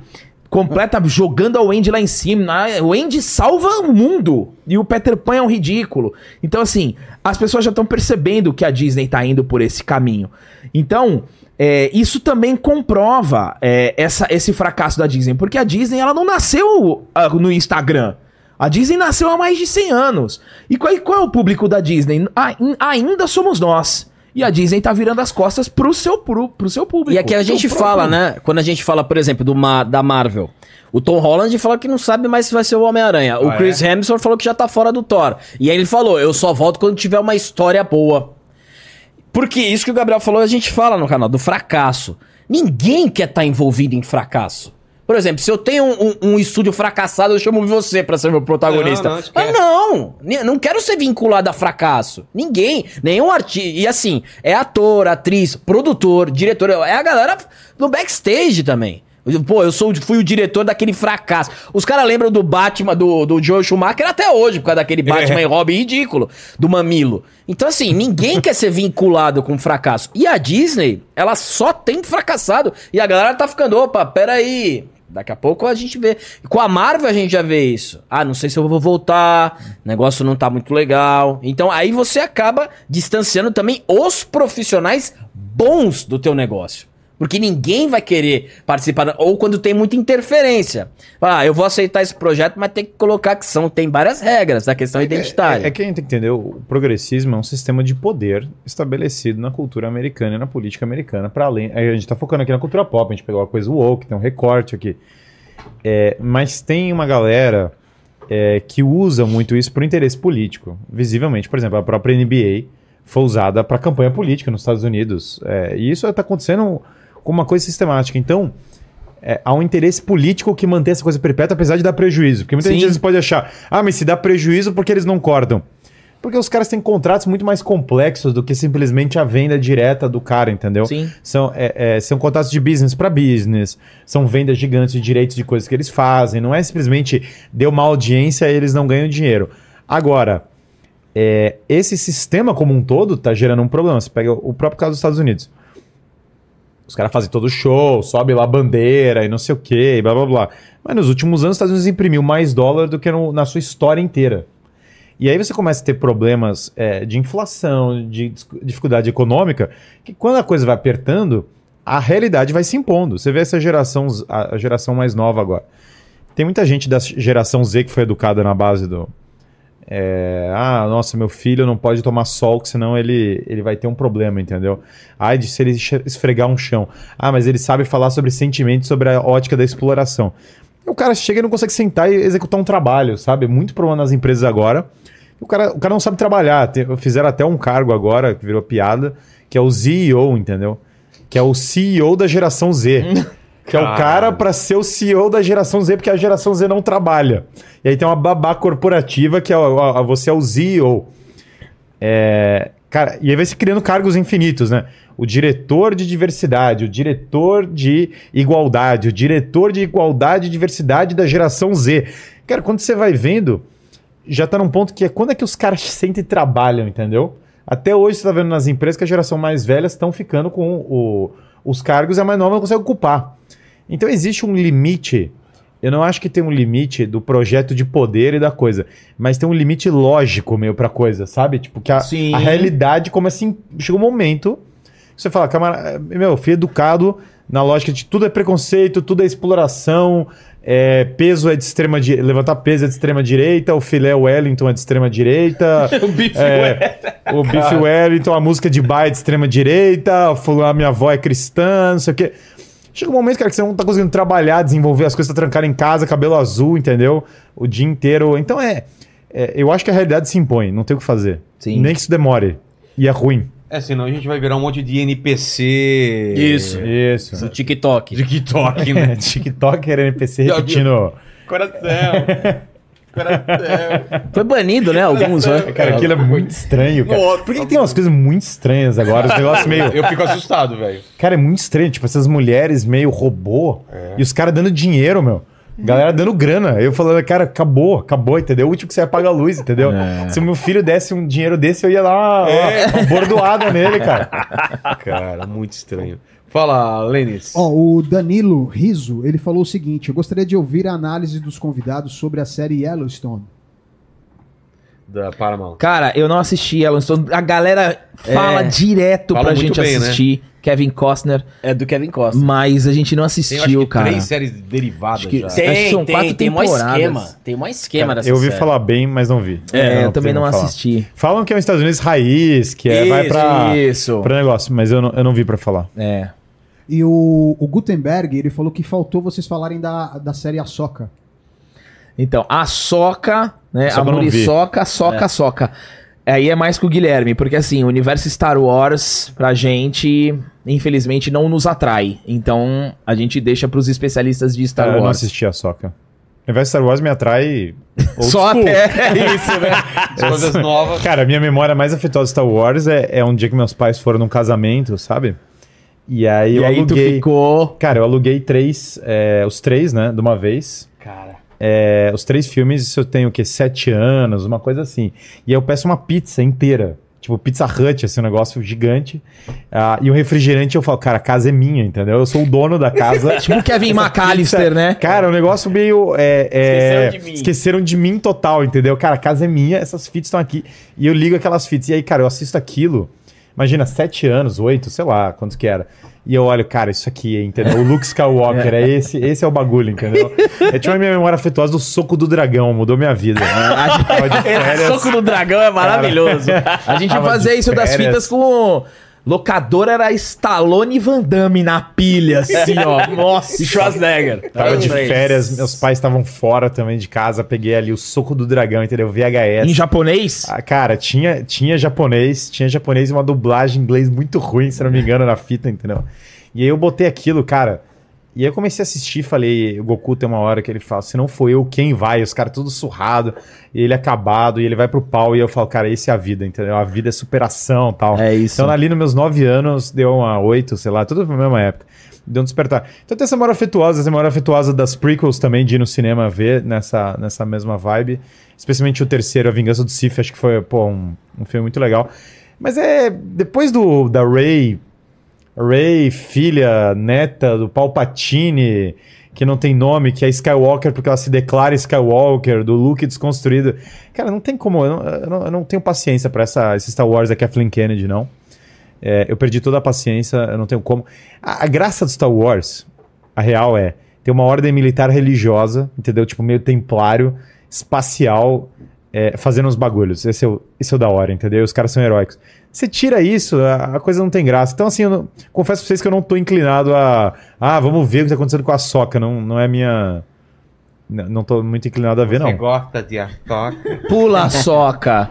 Pula a soca. Vai. O mundo e se divide, os caras deram o wiki aqui. Cara, a minha infância, entendeu? Eu sabia separar quem era fã do Shun e fã do Wiki. e essa é uma divisão, cara, muito forte na sociedade e no mundo, entendeu? Tô boiando, gente. Tô boiando. Cavaleiros, Cavaleiros Ah, do Cavaleiros do Não é da Zodíaco. minha época, então. Tá. Quantos anos você tem, Vilela? 52, rapaz. É, aí, então Mentira. não é. Não é dessa Verdade. época. parece. Quando chegava o cara no parquinho e falava, cara, sou fã do Shun, como que você. É, opa! Era difícil o Shun ter fã. O Shiryu era. O Shiryu era animal. Shiryu a briga era- era Shiryu e Ikki. Shiryu era Meus brabo. amigos era Shiryu e Ikki. Shiryu é incrível. Falava cisne, eu já, já tinham. Falava, cara, não vai dar, entendeu? Cisne não é uma opinião válida. Eu gostava muito do Cisne porque ele era bem apegado com a mãe. Mamãe. Ó, o Samuel, ele mandou aqui o seguinte: grande momento. Aí ele faz uma pergunta: por que o cinema nacional prefere fazer filmes de criminosos famosos com Matsunaga, Richthofen, etc., ao invés de um filme de Ayrton Senna ou Santos Dumont? Porque o brasileiro gosta de desgraça, cara. o brasileiro gosta, ele não sabe explorar. Imagina Pô, um o filme, filme. do Senna é esse animal, hein? O filme Sim. bom do Senna. Imagina Tem você- um documentário que é muito bom, né? Do Sim. Senna. Você imagina você com Dá pra coloca sair um- uma série do Senna aí. Ó, um filme que você iria adorar. Um, um tubarão aparece em Fernando de Noronha. Porra, legal, meu. Você explora a beleza do lugar, que é muito bonito. O Brasil, ele não explora nenhuma beleza. É sempre a favela, é uma história triste e sempre é um Datena. É, é o, o- o cinema brasileiro é o Datena. E você precisava mudar isso. Tanto que quando eu até tinha o, o outro canal, eu fiquei feliz quando o Danilo Pô, Gentili e fez aquele filme dele, Não. porque era diferente, meu. É, aí você cai no Mari- democracia, guerrilheiro, vertigem. guerrilheiro, democracia e vertigem. Entendeu? São essas que ele- porcaria. A vantagem do Brasil, eu acho, é que é muito, muito explicitamente militante. Pelo menos isso. Sim. Pelo menos já vem escrito. É. Esse filme é de militância. Isso. Seja bem-vindo ao cinema. É um pouco mais ah, bruto o negócio. É, a gente vai ter o filme agora da, da cinebiografia do Claudinho Bochecha. É o nosso que sonho. parece que vai ser interessante. Vai ter a série também dos Mamonas Assassinas. E vai ter também o filme do Mussum. É, isso eu tô. Putz, Esse é... legal, pô. É Eu, legal. eu gostei, eu gostei do uma trailer dos premissa mais dois. interessante. Mas podia ter a Batalha das Canoas no Brasil, entendeu? Princesa Isabel. Assistir mais histórico, né? Da questão do Ia ser monarca. bem interessante. Não, a- Sim. a Batalha das Canoas é bem interessante, que seria um épico 1500 dos índios que lutaram contra os franceses para proteger o Brasil. Eles tentaram, eles conseguiram emplacar um grande herói aqui, o Capitão Nascimento, mas aí depois É. tiveram que sumir com ele, que tava Mas dando tá muito até hoje certo. pedindo desculpa pelo filme. Padilha. É, então. Padilha, bom dia, meu nome é É. Padilha. Desculpa pelo Tropa de Desculpa, Elite. deu- Não era o que vocês... Era um filme, na verdade, contra a polícia, viu? Isso. Mas, cara, eu só, eu só falei oi. Não, não perguntei ainda, entendeu? É, Exatamente. Fala, Lênis. Aqui foi. O Lênin tá, tá de, de. Seu Jorge. Seu Jorge hoje. Grande seu Jorge, cara. eu Marighella. Tá incrível aqui a, a, a, a caracterização. Perfeito, viu? Eu acho que eu tô mais parecido com o seu Jorge do que o próprio seu, seu É, Jorge. falta Tá só mesmo. pegar um Tá indo violão. pro Gilberto Gil, né? É, eu tô, eu tô caminhando pra isso. Só pegar um violão e mandar um. Vai do cabeleireiro. Exato. No esteticista. É, o Gilberto Gil. era- o Não, não tem assim. É. uh, uh, ah! Eu fico imaginando o cara escrevendo. Uh, uh, uh, uh, uh, uh, uh. Ah! Eu não, não consigo, cara, desculpa, eu não consigo. Quem gosta, tudo bem. É, quem O gosta. Não, ele música, compondo, vai. ele. Uh, uh, uh, aí mais uns. Uh, uh, uh. Cifras Clube, né? O cara escrevendo É, e fala, não, cara, não, não, não. hum, quantos uns eu boto, né? É, não, não consigo. Não consigo, não consigo. Agora vai vir os fãs do Gilberto Gil aí. É. Mas, mas galera, que Jorge falta- o que, que vocês acham que falta a gente cobrir aí? Falamos sobre cultura woke, falamos sobre esse movimento. E, e faltou, acho que, falar também da galera que fala que vocês são contra o mimimi, mas estão fazendo mimimi também, sabe? Tipo, Sei, sei, já- sei. já Tá reclamando. falando O. Peter fala isso pra gente. Ah, é? O Que Peter que- fala isso pra que gente. que ele fala? Ele fala assim, ele fala assim, ó. é, ele fala que tem a turma da Lacrate, mas vocês são a turma contra a Lacrate que também são mimizentos. Ele Ah, é? fala, ele fala, ele fala. Mas assim, eu acho que é, é interessante porque quando o, o nosso canal, ele, a gente criou o canal, a gente tava trocando ideia e tal, falou, meu, vamos falar sobre esse ponto aqui que ninguém tá falando? E, e a gente começou a falar é, dessas mudanças, desses acréscimos, dessas inserções é, ideológicas que a gente percebe. E automaticamente a, a gente se tornou, tanto nós como a Liga Nerdolas, como a Liga Nerdola, canais que falam sobre o mimimi. Logo, eu acho que a gente tem esse posicionamento dentro da internet e você tem todo o direito de falar, meu, esses caras também fazem mimimi. Eu não, não- assim, não me incomodo com isso. É que e quando a gente é começou, a- quando a gente Tô, começa, tô, tô, tô muito. o André, o André vai fazer xixi agora. Quando, quando a gente começou a falar sobre esses temas, não tinha ninguém que falava. Eu até procurava, sabe? Às vezes eu falava assim, putz, deixa eu procurar. Preciso procurar algum canal pra falar sobre isso, não é possível. Então, assim, já que não tinha o canal, a gente acabou a- a- assumindo essa alcunha. E aí outros canais começaram a aparecer também. Já tinham outros canais que falavam um pouquinho sobre essa lacração, mas é, não falavam constantemente. E a gente adotou isso como uma linha editorial. Assim, é, faz parte da premissa do canal trazer essa visão do que está acontecendo em Hollywood, é, dos discursos, das aplicações da, da agenda é, nos filmes. Então, assim, se tem uma turma que considera o nosso canal como um canal que é mimizento, não tem o menor problema, eu durmo muito bem com isso. Fala, Lines. Ó, apareceu uma, uma pergunta aqui de última hora. É, o, o Edgar está falando o seguinte: ó, grande momento, se numa democracia o que vale é a, von- a vontade da maioria, por que tentam tanto impor um pseudo, uma pseudo-minoria? É porque o governo, a forma de governo desses estúdios e do, dos governos atuais está mais para oligarquia do que qualquer outra forma de governo. Tem um grupo de poder que pauta o negócio, cara, e acabou. Isso aí vale pro país e vale pra cultura, entendeu? E Sim. a forma como esses filmes são feitos já é muito assim, não é que. Não pense que o diretor chega lá e fala, ah, agora eu vou fazer isso, isso é a minha ideia. Cara, tem um departamento, sabe o que nem no Matrix 4? Tem uma cena dos caras criando o Sei, negócio. é. Cara, é mais ou menos como eu imagino que é o negócio, entendeu? Tem lá, aí chega diretor de diversidade, fala, cara, eu acho que no filme tinha que ter isso. Aí chega um outro, ah, o cara do departamento falou que o patrocinador tem que botar não sei o quê. Então, esses filmes, muitos deles já são feitos quase como um conglomerado mesmo. Não é uma, não é um o Spielberg é, pegando lá um dinheiro no banco e fazendo, cara, eu sou o dono do filme, vamos fazer a coisa. Tá muito mais para uma, uma gestão corporativa que tem uma série de produtos, tem um portfólio de produtos é, e que tem um jogo de interesses ultra complexo. Exatamente. Então isso é oligarquia total, ninguém tá nem aí. Se o público chegar e falar, ah, a gente que manda não é assim. E os governos, cara, eles podem falar que são o que for. Ah, nós somos a república do não sei o quê. A forma de governo predominante do ocidente atual é oligarquia. São grupos de poder que mandam no- nos estados e que não têm o interesse da população em, em, é, como sua maior motivação. E isso é meio óbvio para qualquer um que olhar. Eu, eu truco quem falar que não é isso. Falar, não, claramente é livre. Cara, qual é o seu poder de influência política no Brasil? Ou nos Estados Unidos? Qual é o poder real do povo americano de mudar de maneira muito forte assim a política? Então esse, esse poder foi tirado. É, e oligarquia, por definição, é um grupo de pessoas sem responsabilidade pessoal. Ou seja, o cara não tem o dele na, na, na reta. Ele não paga pelas más decisões. E muitos desses filmes da, que são feitos assim, o cara, não importa se flopar o filme, ele é meio que premiado, mesmo o filme flopando. Sim, sim. Que é, no caso, mesmo o, o flop, é, quando a gente diz, é em relação à bilheteria, mas ele tá recebendo é, patrocinadores, tem por fora os financiamentos, mas o brotherzinho que mandou a mensagem aí, com certeza assiste o canal, começou com um grande momento, assiste o canal, um salve pra você. E só pra complementar que democracia aqui no Brasil é relativa, né?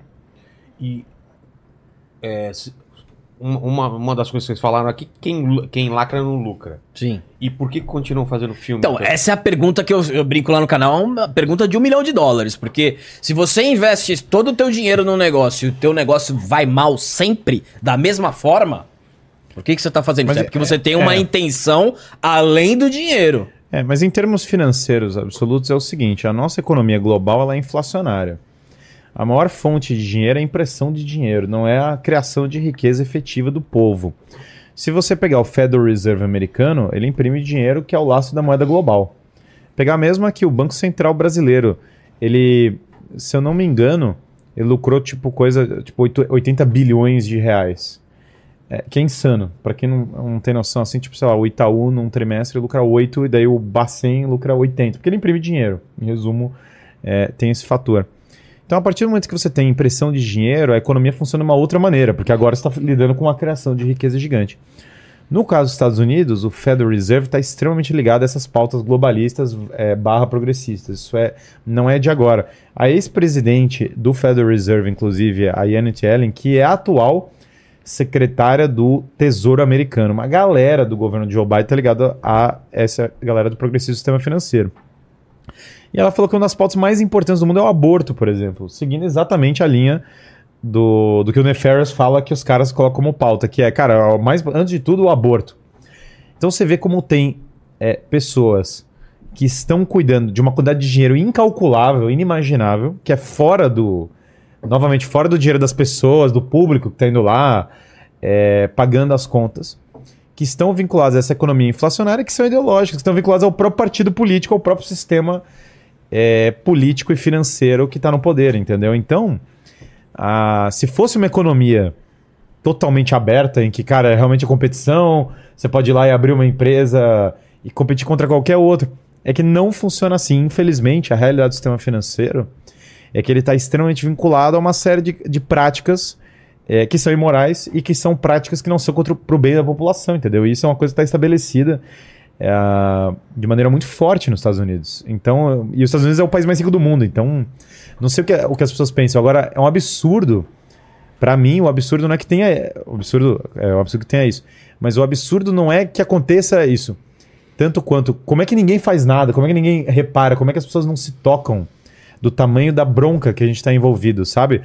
Porque essa cultura progressista vem disso. Ela vem do fato de ter gente utilizando quantidades de dinheiro estratosféricas para um projeto de poder. Não tem outra explicação. Sim. Sim. E é um projeto de poder que envolve diretamente. É um power grab direto. Tem galera ganhando poder neste momento. E não é difícil é, apontar quem são os caras que estão ganhando poder. Você pega esse caso do Epstein, entendeu? Essa história do Epstein, qualquer pessoa que pesquisa aí por conta própria, já vai apontar para que linha tá indo essa elite do poder, sabe? Que nem a, viralizou a música é, do cara Richmond, North, North of Richmond, Sim. né? Não sei se vocês viram Eu isso. vi. Sim. foi? Esse é um cara que ele viralizou, um americano country desses, né? O cara só pegou um violão e começou a cantar. Cara, tá todo lascado por causa desses homens ricos do norte de Richmond, né? Tipo, essa elite. Ah, e é uma baita música, pô, baita, baita som. O negócio tá com não sei quantas visualizações agora no YouTube, ó. Recomendo que as pessoas vejam. Mas então, é... só conferir aqui quantas são. Mas em, em resumo, ó, o cara tá batendo aí. Putz, não achei aqui agora. Pareceu o filme Northman, sei lá, mas.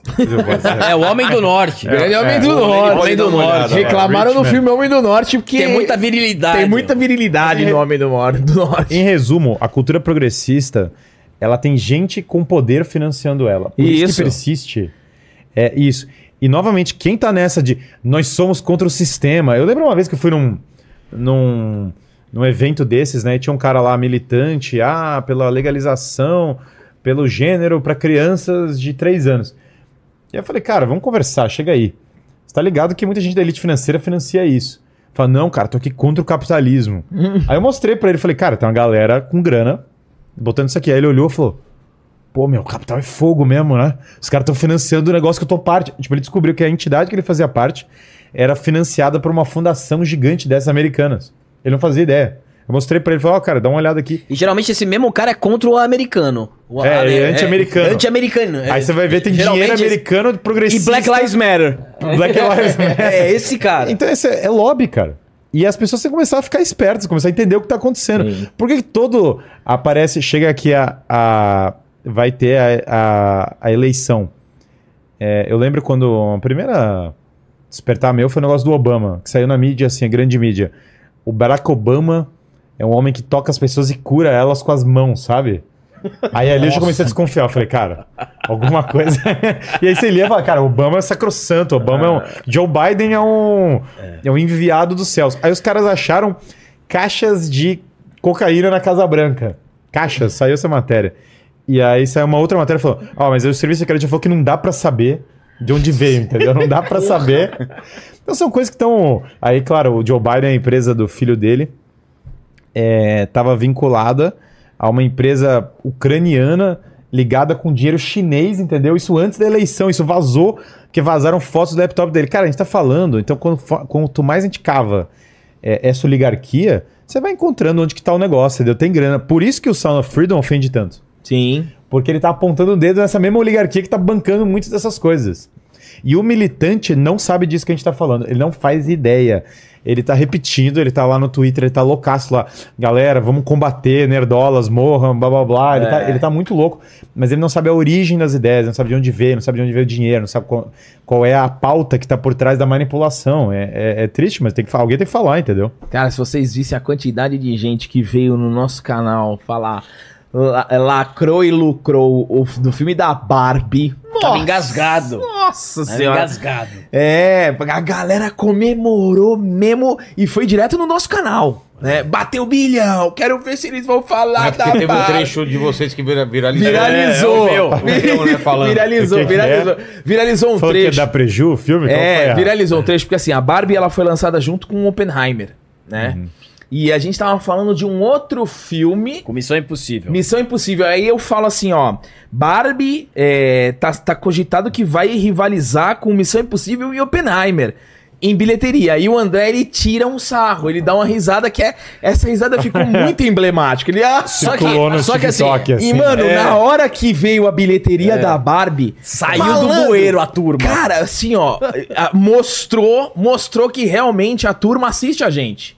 Sim. Porque, cara, eu- essa história é muito engraçada, porque foi o seguinte: quando a, a, a- a bilheteria da Barbie começou a avançar, eu lembrei desse vídeo, eu ia pegar o corte, cara, eu ia fazer exatamente isso. Eu ia pegar o corte e colocar pra, pra, no nosso vídeo. Aí, galera, tiramos um sarro, mas Barbie foi bem.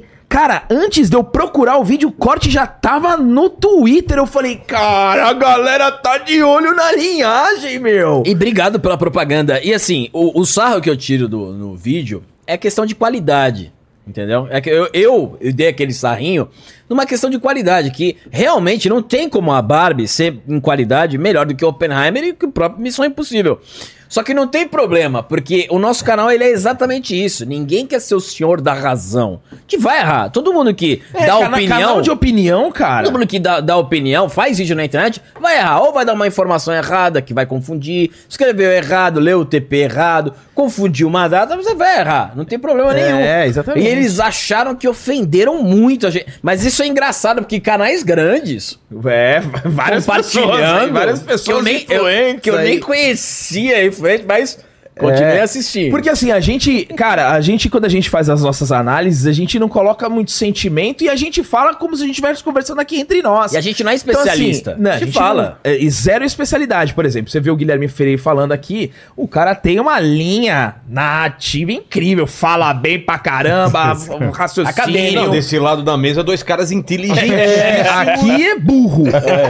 Só que assim, o engraçado é que assim, tipo, a gente, quando a gente dá nota pro filme, a gente dá nota 10, a gente dá nota 1, 2, né? Não é igual o Peter Jordan que é 6,5 e 7 pra todos, né?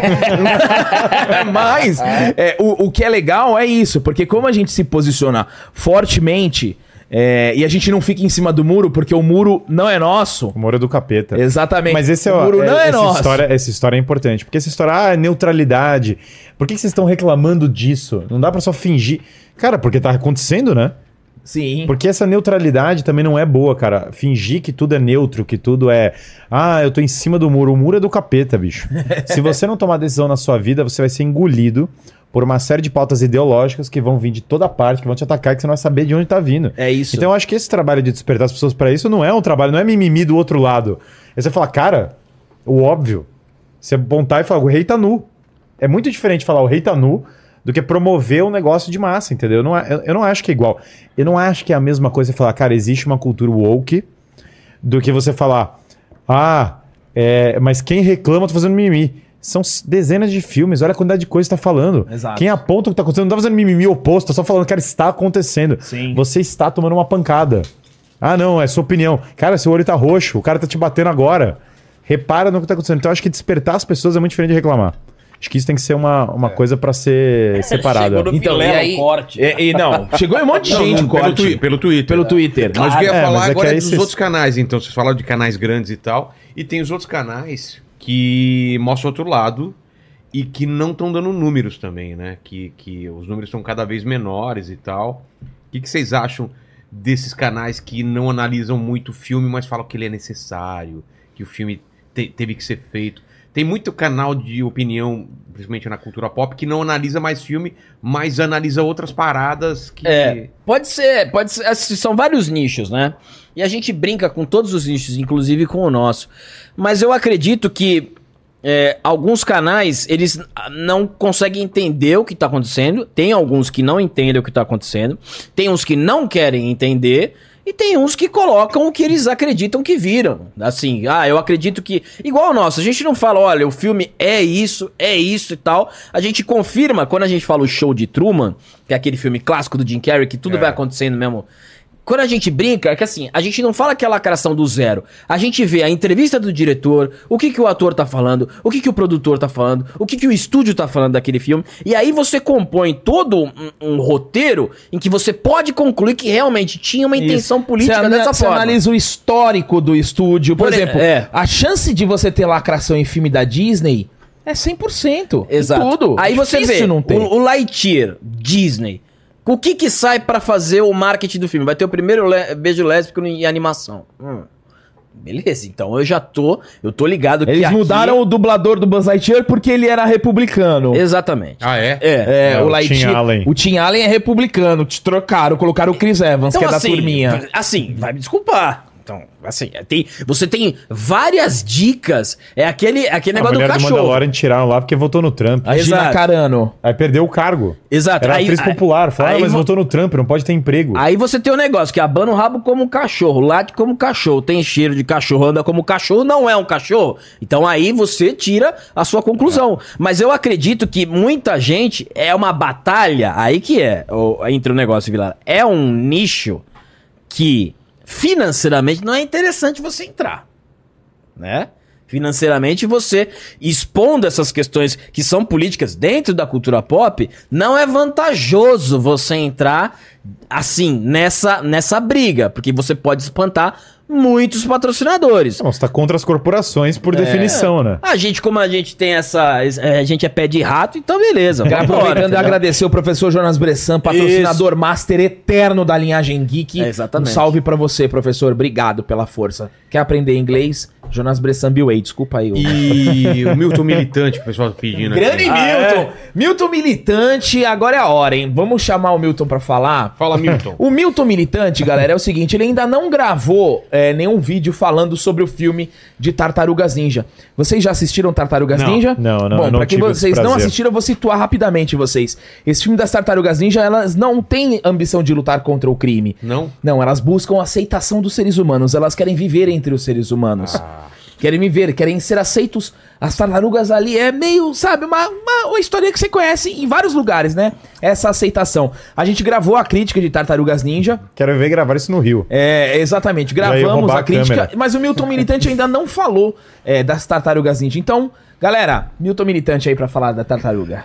Gente, o negócio é o seguinte, é um desprazer gigantesco estar aqui diante de três nerdola. Vilela se esconde, né? Mas acho que eu não, ele acha que eu não sei o que, que tá dentro dele, que tem uma tatuagem de Bolsonaro na coxa, que já veio aqui. Então o negócio é o seguinte, gente, Tartaruga Ninja é maravilhoso, porque é sobre aceitação. É sobre você aceitar. As pessoas têm que aceitar o outro. Gente, mestre Splinter sendo pai, sendo pai de. Eu achei assim, incrível o drama de tartaruga, Donatello, Michelangelo. Quando tira a faixa e vai pra escola, gente, eu quase chorei no cinema.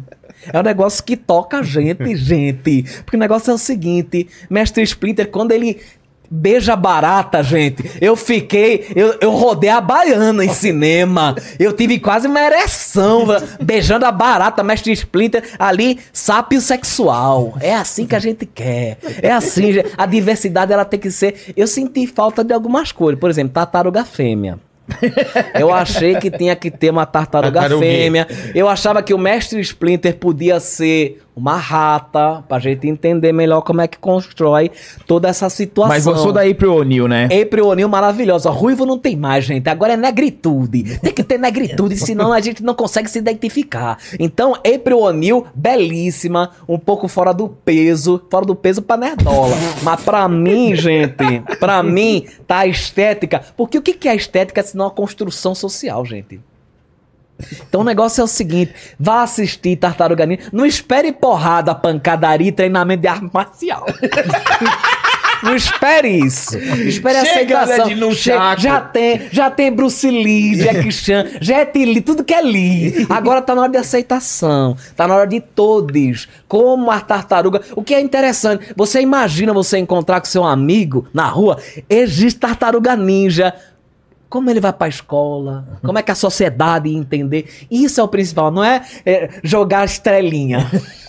Então, assim, gente, são as coisas que precisam ser é, mostradas, aceitadas e compreendidas. Aqui só tem extremista que não entende absolutamente nada. A Vilela nem coloca contraponto aqui. Eu tive que vir emprestado. Então, o negócio é o seguinte, gente. Come pizza? Elas comem pizza? Ela... Ah, então, a questão de pizza, eu acho que poderia ser vegetal. Que tartaruga vegana era mais interessante, né, gente? Tartaruga comendo brócolis seria bem melhor, mais contemporâneo, pós-2022. É muito... Pizza é muito antigo, né? Pizza de calabresa, tem calafrango, essas coisas que brasileiro inventa. Então, eu achei que tinha que ter mais cenoura, brócolis, mas se você quer aceitação, Tartaruga Ninja é pra você. Tá certo. Esse é Milton Militante. Cara, muito bom. O pessoal perguntou se você saiu do, do, do, do Não, eu tô numa semana de folga. Ah, tá. Tá de folga. Tô de folga. Tô de, peguei a semaninha de folga. Fala, tem mais perguntas aí, Não, Lembra? pediram, pe- pediram pra, pra ele falar aí, é, o meu nome é Gal aqui. Ah! Ai, meu, agora essa mulher aí. É, não. Meu nome é Gal! Não, o meu nome é Gal. Ah, é- tô ligado. É uma música, né? A gente fala do entretenimento aqui, mas a música é, tá associada. Nossa senhora, a música tá braba, hein? É O insuportável. Emílio que gosta dela. O Emílio que ama. O Emílio ama. Meu nome é Gal. O meu nome é Gal. E o carnal? O carnal, você ainda faz o carnal Eu lá? faço lá, ele adora, você gosta. Bom pra caramba. Tudo bom, Vilela? Como é que você tá? Tudo bem? Vou ler Shakespeare, Dante Alighieri. E agora Pequena vou... sereia, o que, que você achou? Pequena Sereia é um conto magnífico, porque as pessoas ficam discutindo se sereia existe ou não, porque é negra, né? São pequenos mortais que a gente tem que defender as ideias. Ah, é lacração, mas sereia não existe. Então, assim, são coisas que nós temos que ver. A Pequena Sereia é um conto de uma individualidade, de uma sereia que quer viver a sua própria vida, independente do seu patriarcado. Então a gente vê dessa forma. Eu vi muito brilhante, muito brilhante, mas eu acho que faltou um pouquinho mais de literatura francesa, um pouco mais de Pierre, um pouco mais de literatura italiana. Mas a questão toda da Pequena Sereia é muito interessante, muito comovente, muito mais para quem não para quem é da direita delirante, né? Direita delirante fica um pouco de fora, mas eu tô muito mais é, preocupado em comprar livros para minha casa e plantas, que eu adoro. Cada dia eu compro uma planta. Hoje é o dia da samambaia. Muito bem. Galera, fico por vocês aí, agradecer demais o papo. Pô, Cada um obrigado. pode fazer, a- passar o seu recado ou fechar algum ponto que ficou aberto aí. Fiquem, fiquem à vontade, Guilherme.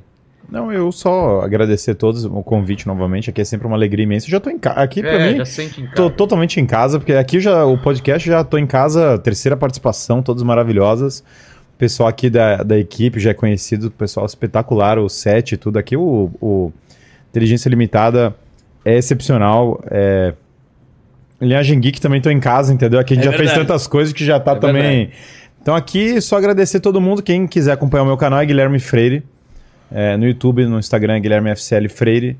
É, e convidar que o pessoal se inscreva aí também no meu curso Filosofia do Zero, que é basicamente uma jornada de estudos, uma jornada de conhecimento. A gente pega ali do começo da filosofia, tá em filosofiadozero.com.br. Quem quiser é, conhecer mais o trabalho, entre lá. E eu, eu acho que é isso, só passar um recado e agradecer demais a participação. Eu, galera, eu quero agradecer, eu quero agradecer o Vilela aqui. Grande momento aqui pra história da linhagem geek, tá? Aqui nesse podcast. É uma. Um, Pergunta um... pra ele se eu não tô chamando faz tempo. É verdade. É, mas a nossa agenda tá É, lá é travada. verdade. São três vídeos mas- por dia. É, Falou que eu vinha, Três por pessoal. dia? é. O segredo Antes é da falar gente- que eu Ah, venho, é, você viu? aceitaram por sua causa, Falou que eu então. vim, É. os caras já Antes da, gente, vieram. ó, antes da gente vir pra cá, a gente Alguém gravou. tá antes da, gente vir pra cá, a gente gravou seis vídeos. A gente Vamos grava. tá se entregando totalmente, ó. É, a gente gravou desde a uma hora da tarde até as cinco, pauleira de Mano. gravação. Pauleira. Mas graças a Deus tá estamos conseguindo aí marcas impressionantes com o canal. É, obrigado mais uma vez, Vilela. Cara, gente boa, gente, boníssima. O espaço aqui é incrível. Já peguei várias referências de equipamento aqui pra gente poder usar Pega mais o pra contato do frente. Lene aí, só perguntar pra ele aí, que a gente já, já aprendeu tudo errando aqui. assim, É, não, muito legal a estrutura, o programa extremamente consolidado. Obrigado pela audiência. Obrigado também pelos que discordaram, que a gente sempre fala isso no canal, discordar nunca será ofensa. É, isso é um, é um lema nosso. Deixa eu mandar um salve, preciso mandar um salve pra uma galera aqui rapidinho, Vilela, você me permite? Não, relaxa. Eu quero mandar um beijo pra minha esposa querida que tá assistindo, pra mamãe e papai. Ah. Mamãe e papai que cuidaram muito Isso. bem aqui dos irmãos. É, mandar um beijo pro nosso. Um, mandar um beijo, não, né? Um, um, abraço pro nosso editor e pro nosso social media, pro Guilherme e pro Matheus, que ajudam muito a gente a fazer o trabalho da linhagem. E toda a audiência da linhagem que estava aqui é, no, no, no podcast comentando, mandando superchat, obrigado. A gente acabou de lançar um vídeo no canal, tá? Depois assiste do Bad Boys 4. E é isso, eu acho que. Obrigado pela oportunidade, Vilela. Obrigado, Guilherme. É sempre um prazer estar tá, tá sempre aprendendo com o Guilherme Freire. Eu acho que é isso, né, André? Continua. É isso, é, o Vilela tá Ah, convidando deixa eu falar da tempo. loja da linhagem. Ah, tá, Ó, verdade. viemos com camisetas da loja da Pô, Manda uma linhagem. pra nós aí que eu uso aí no programa. Vou, vamos mandar. mandar. Vamos dar Vou- uma do Demon Slayer pra você. Pô, fechou. Demon Slayer, beleza. Ó, a gente tem camisetas de trajes de super-herói e camiseta de animes. Vai lá, loja da linhagem.com. E você que tá assistindo a gente, vai lá, se inscreve no canal na linhagem pra dar essa força pra gente. O É. cara- os caras falaram pra parar de tomar bomba que você tá ficando gordo aqui, ó. Mas eu tô gordo. eu tô gordo. Eu tô há um ano sem treinar, que quebrei o braço. Porque a bomba ele desviou, né? Ele tá falando que eu tô- Eu Já, tô ó, gordo. eu Rodrigo tô gordo. Góes tem aqui um alvo pra É. linhagem geek. É, eu tô gordo. Tô com- fazendo fisioterapia no joelho e o meu braço ainda não se recuperou. Tá bichado. Quero agradecer o Vilela, faz tempo que ele tá chamando a gente, mas a, a agenda da linhagem tá. Eu saio da rádio e fico gravando com o Gabriel até 8 horas da noite, então tá complicado. Tanto que a gente veio hoje por conta dessa É folguinha. tá com folga, então. É, pô, essa folguinha. Ele foi mais cedo, ele foi Mas mais vocês cedo. produzem bastante conteúdo, né? Exatamente, Impressionante. Eu fico sim. impressionado. A gente tá sempre tentando trazer o melhor, é, a melhor forma de trazer o conteúdo pra vocês. O Gabriel já falou da loja. Se inscrevam lá, a gente tá quase chegando nos 300 mil. É, muita gente pode achar pouco, mas tem um monte de canal com um milhão olhando pra gente. tem um monte de canal com mais de um milhão assim. Por que que tá dando tanto engajamento pra esse cara aí? É né? verdade. Mas então se inscreva lá. E muito legal participar aqui sempre do Vilela. E tamo junto aí. Tamo junto. Não sei se vocês querem só tocar nisso, perguntar aqui do One Piece. A gente falou do One Piece. O One Piece é woke ou não? Tem a pitada. Tem? Sabe, sabe que era aquele cara do salzinho? A série. Aquele Tô- cara. tô ligado. Então, tem- a gente fala que tem, o- tem a pitada da Ah. lacrata assim, ó. Só uma passada. Eles tentam manter a originalidade com bastante eficiência. assim, Visualmente. visualmente, mas é, que o One Piece ele tem um problema que a gente fala bastante no canal, que são os números dos episódios. Então eles tentam Ah, de- acelerar. acelerar e, às vezes fica muito corrido. Então é difícil você encontrar o meio termo. Mas existe sim, porque quando é Disney e Netflix, aí você espera. Você até até meme. É. Quando sai, vai, vamos fazer um filme de um, vamos fazer um filme do Putin, é o Putin negro. É esses memes, né?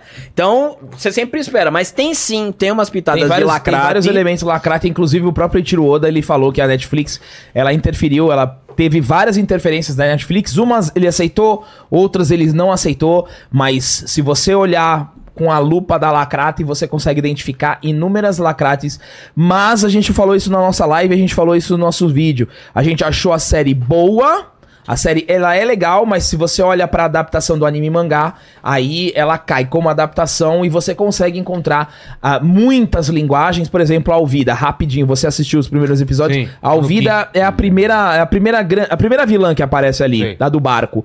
Ela no anime, ela é gorda, bem gorda e feia, né? E ela se ela se intitula como a mais bela. No- na série, ela não se intitula como a mais bela, ela se intitula como a mais poderosa. E o Luffy, no anime e no mangá, chama ela de feia e gorda. Só que na, na, na série, ela chama ela de burra. E aí a gente consegue identificar aí, porque É, que- gorda, feia, não pode, né? Na linguagem É, machuca, são ofende. ofensivos. Então você tem adaptação de linguagem aí e tem algumas outras também. É, você tem uma troca America de... Jim wa Nihongo uh, anime ga wakarimasen. O cara, esse cara estuda que- japonês. Ele Ele concor- disso, né? Ele concordou, concordou com a gente Ah, em tá. japonês. Então, pelo Então o negócio é Eu vi, eu li na Americano- legenda. é, É, americano não entende japonês. É, não entende japonês, ele fala, não entende japonês, mas não entende anime. Tem umas mudanças de etnia também clássicas, aí você vai somando tudo com algumas é, pitadas de protagonismo de outras, e fora a cara do protagonista que ele tá sempre assim, ó. E me irrita muito essa É, cara tá dele. alegre demais. É, ele tá muito, né? Ele tá muito Aécio Neves, mas assim. é- Mas de resto. De resto, assim, é, é um live action honesto, um live action. É. Divertido, que, né? Que, teve um- Divertido, que você divertido. vê que teve um cuidado. Sim. é, pra, pra se- ser uma adaptação legal. Sim, eu me diverti durante a série. E agradecer demais, então, a presença de vocês, agradecer quem esteve com a gente hoje. Eu vou pedir pro, pro, pro Milton Militante aí pedir like, encerrar o vídeo aí. É contigo aí. Gente, não curta que só tem fascista aqui. tá? Mentira. Não, pode não, curtir, pode curtir, pode compartilhar. E um dia hei de ter um canal meu, Milton Responde. Vou fazer o Milton Cast, vou destravar a Flow, acabar com Vilela, porque o primeiro que vai é bolo. Já aí a gente arrebenta com a internet. Curta, compartilhe e comenta, mesmo sendo nerdola. Isso aí. É isso aí, valeu demais. Ô, Lene, é contigo agora. Prestou atenção no papo? Eu prestei. E o que o pessoal escreve nos comentários pra provar que chegou até o final? Olha só, eu peguei aqui, eu tinha pegado duas referências, mas eu acho que essa aqui é a melhor. É o He-Man Red Pill. He-Man Red Pill. He-Man isso aí, Red isso Pill é aí. da hora. Escrevam nos comentários He-Man Red Pill. É isso? É, e vamos lembrar falar da da, Insider, né? da Insider, que é, tá com a promoção de 12%. Insider 12 é o nosso cupom. Exato. Então, é, apontem o celular para QR Code na tela. Se você tiver com o celular, vai direto no link na descrição que você vai direto para nossa promoção de 12% em todo o site da Insider, como essa tech t-shirt, cuecas, meias. Agora tem também boné, bermuda, tem a linha toda. Valeu? Fiquem com Deus, beijo no cotovelo e tchau.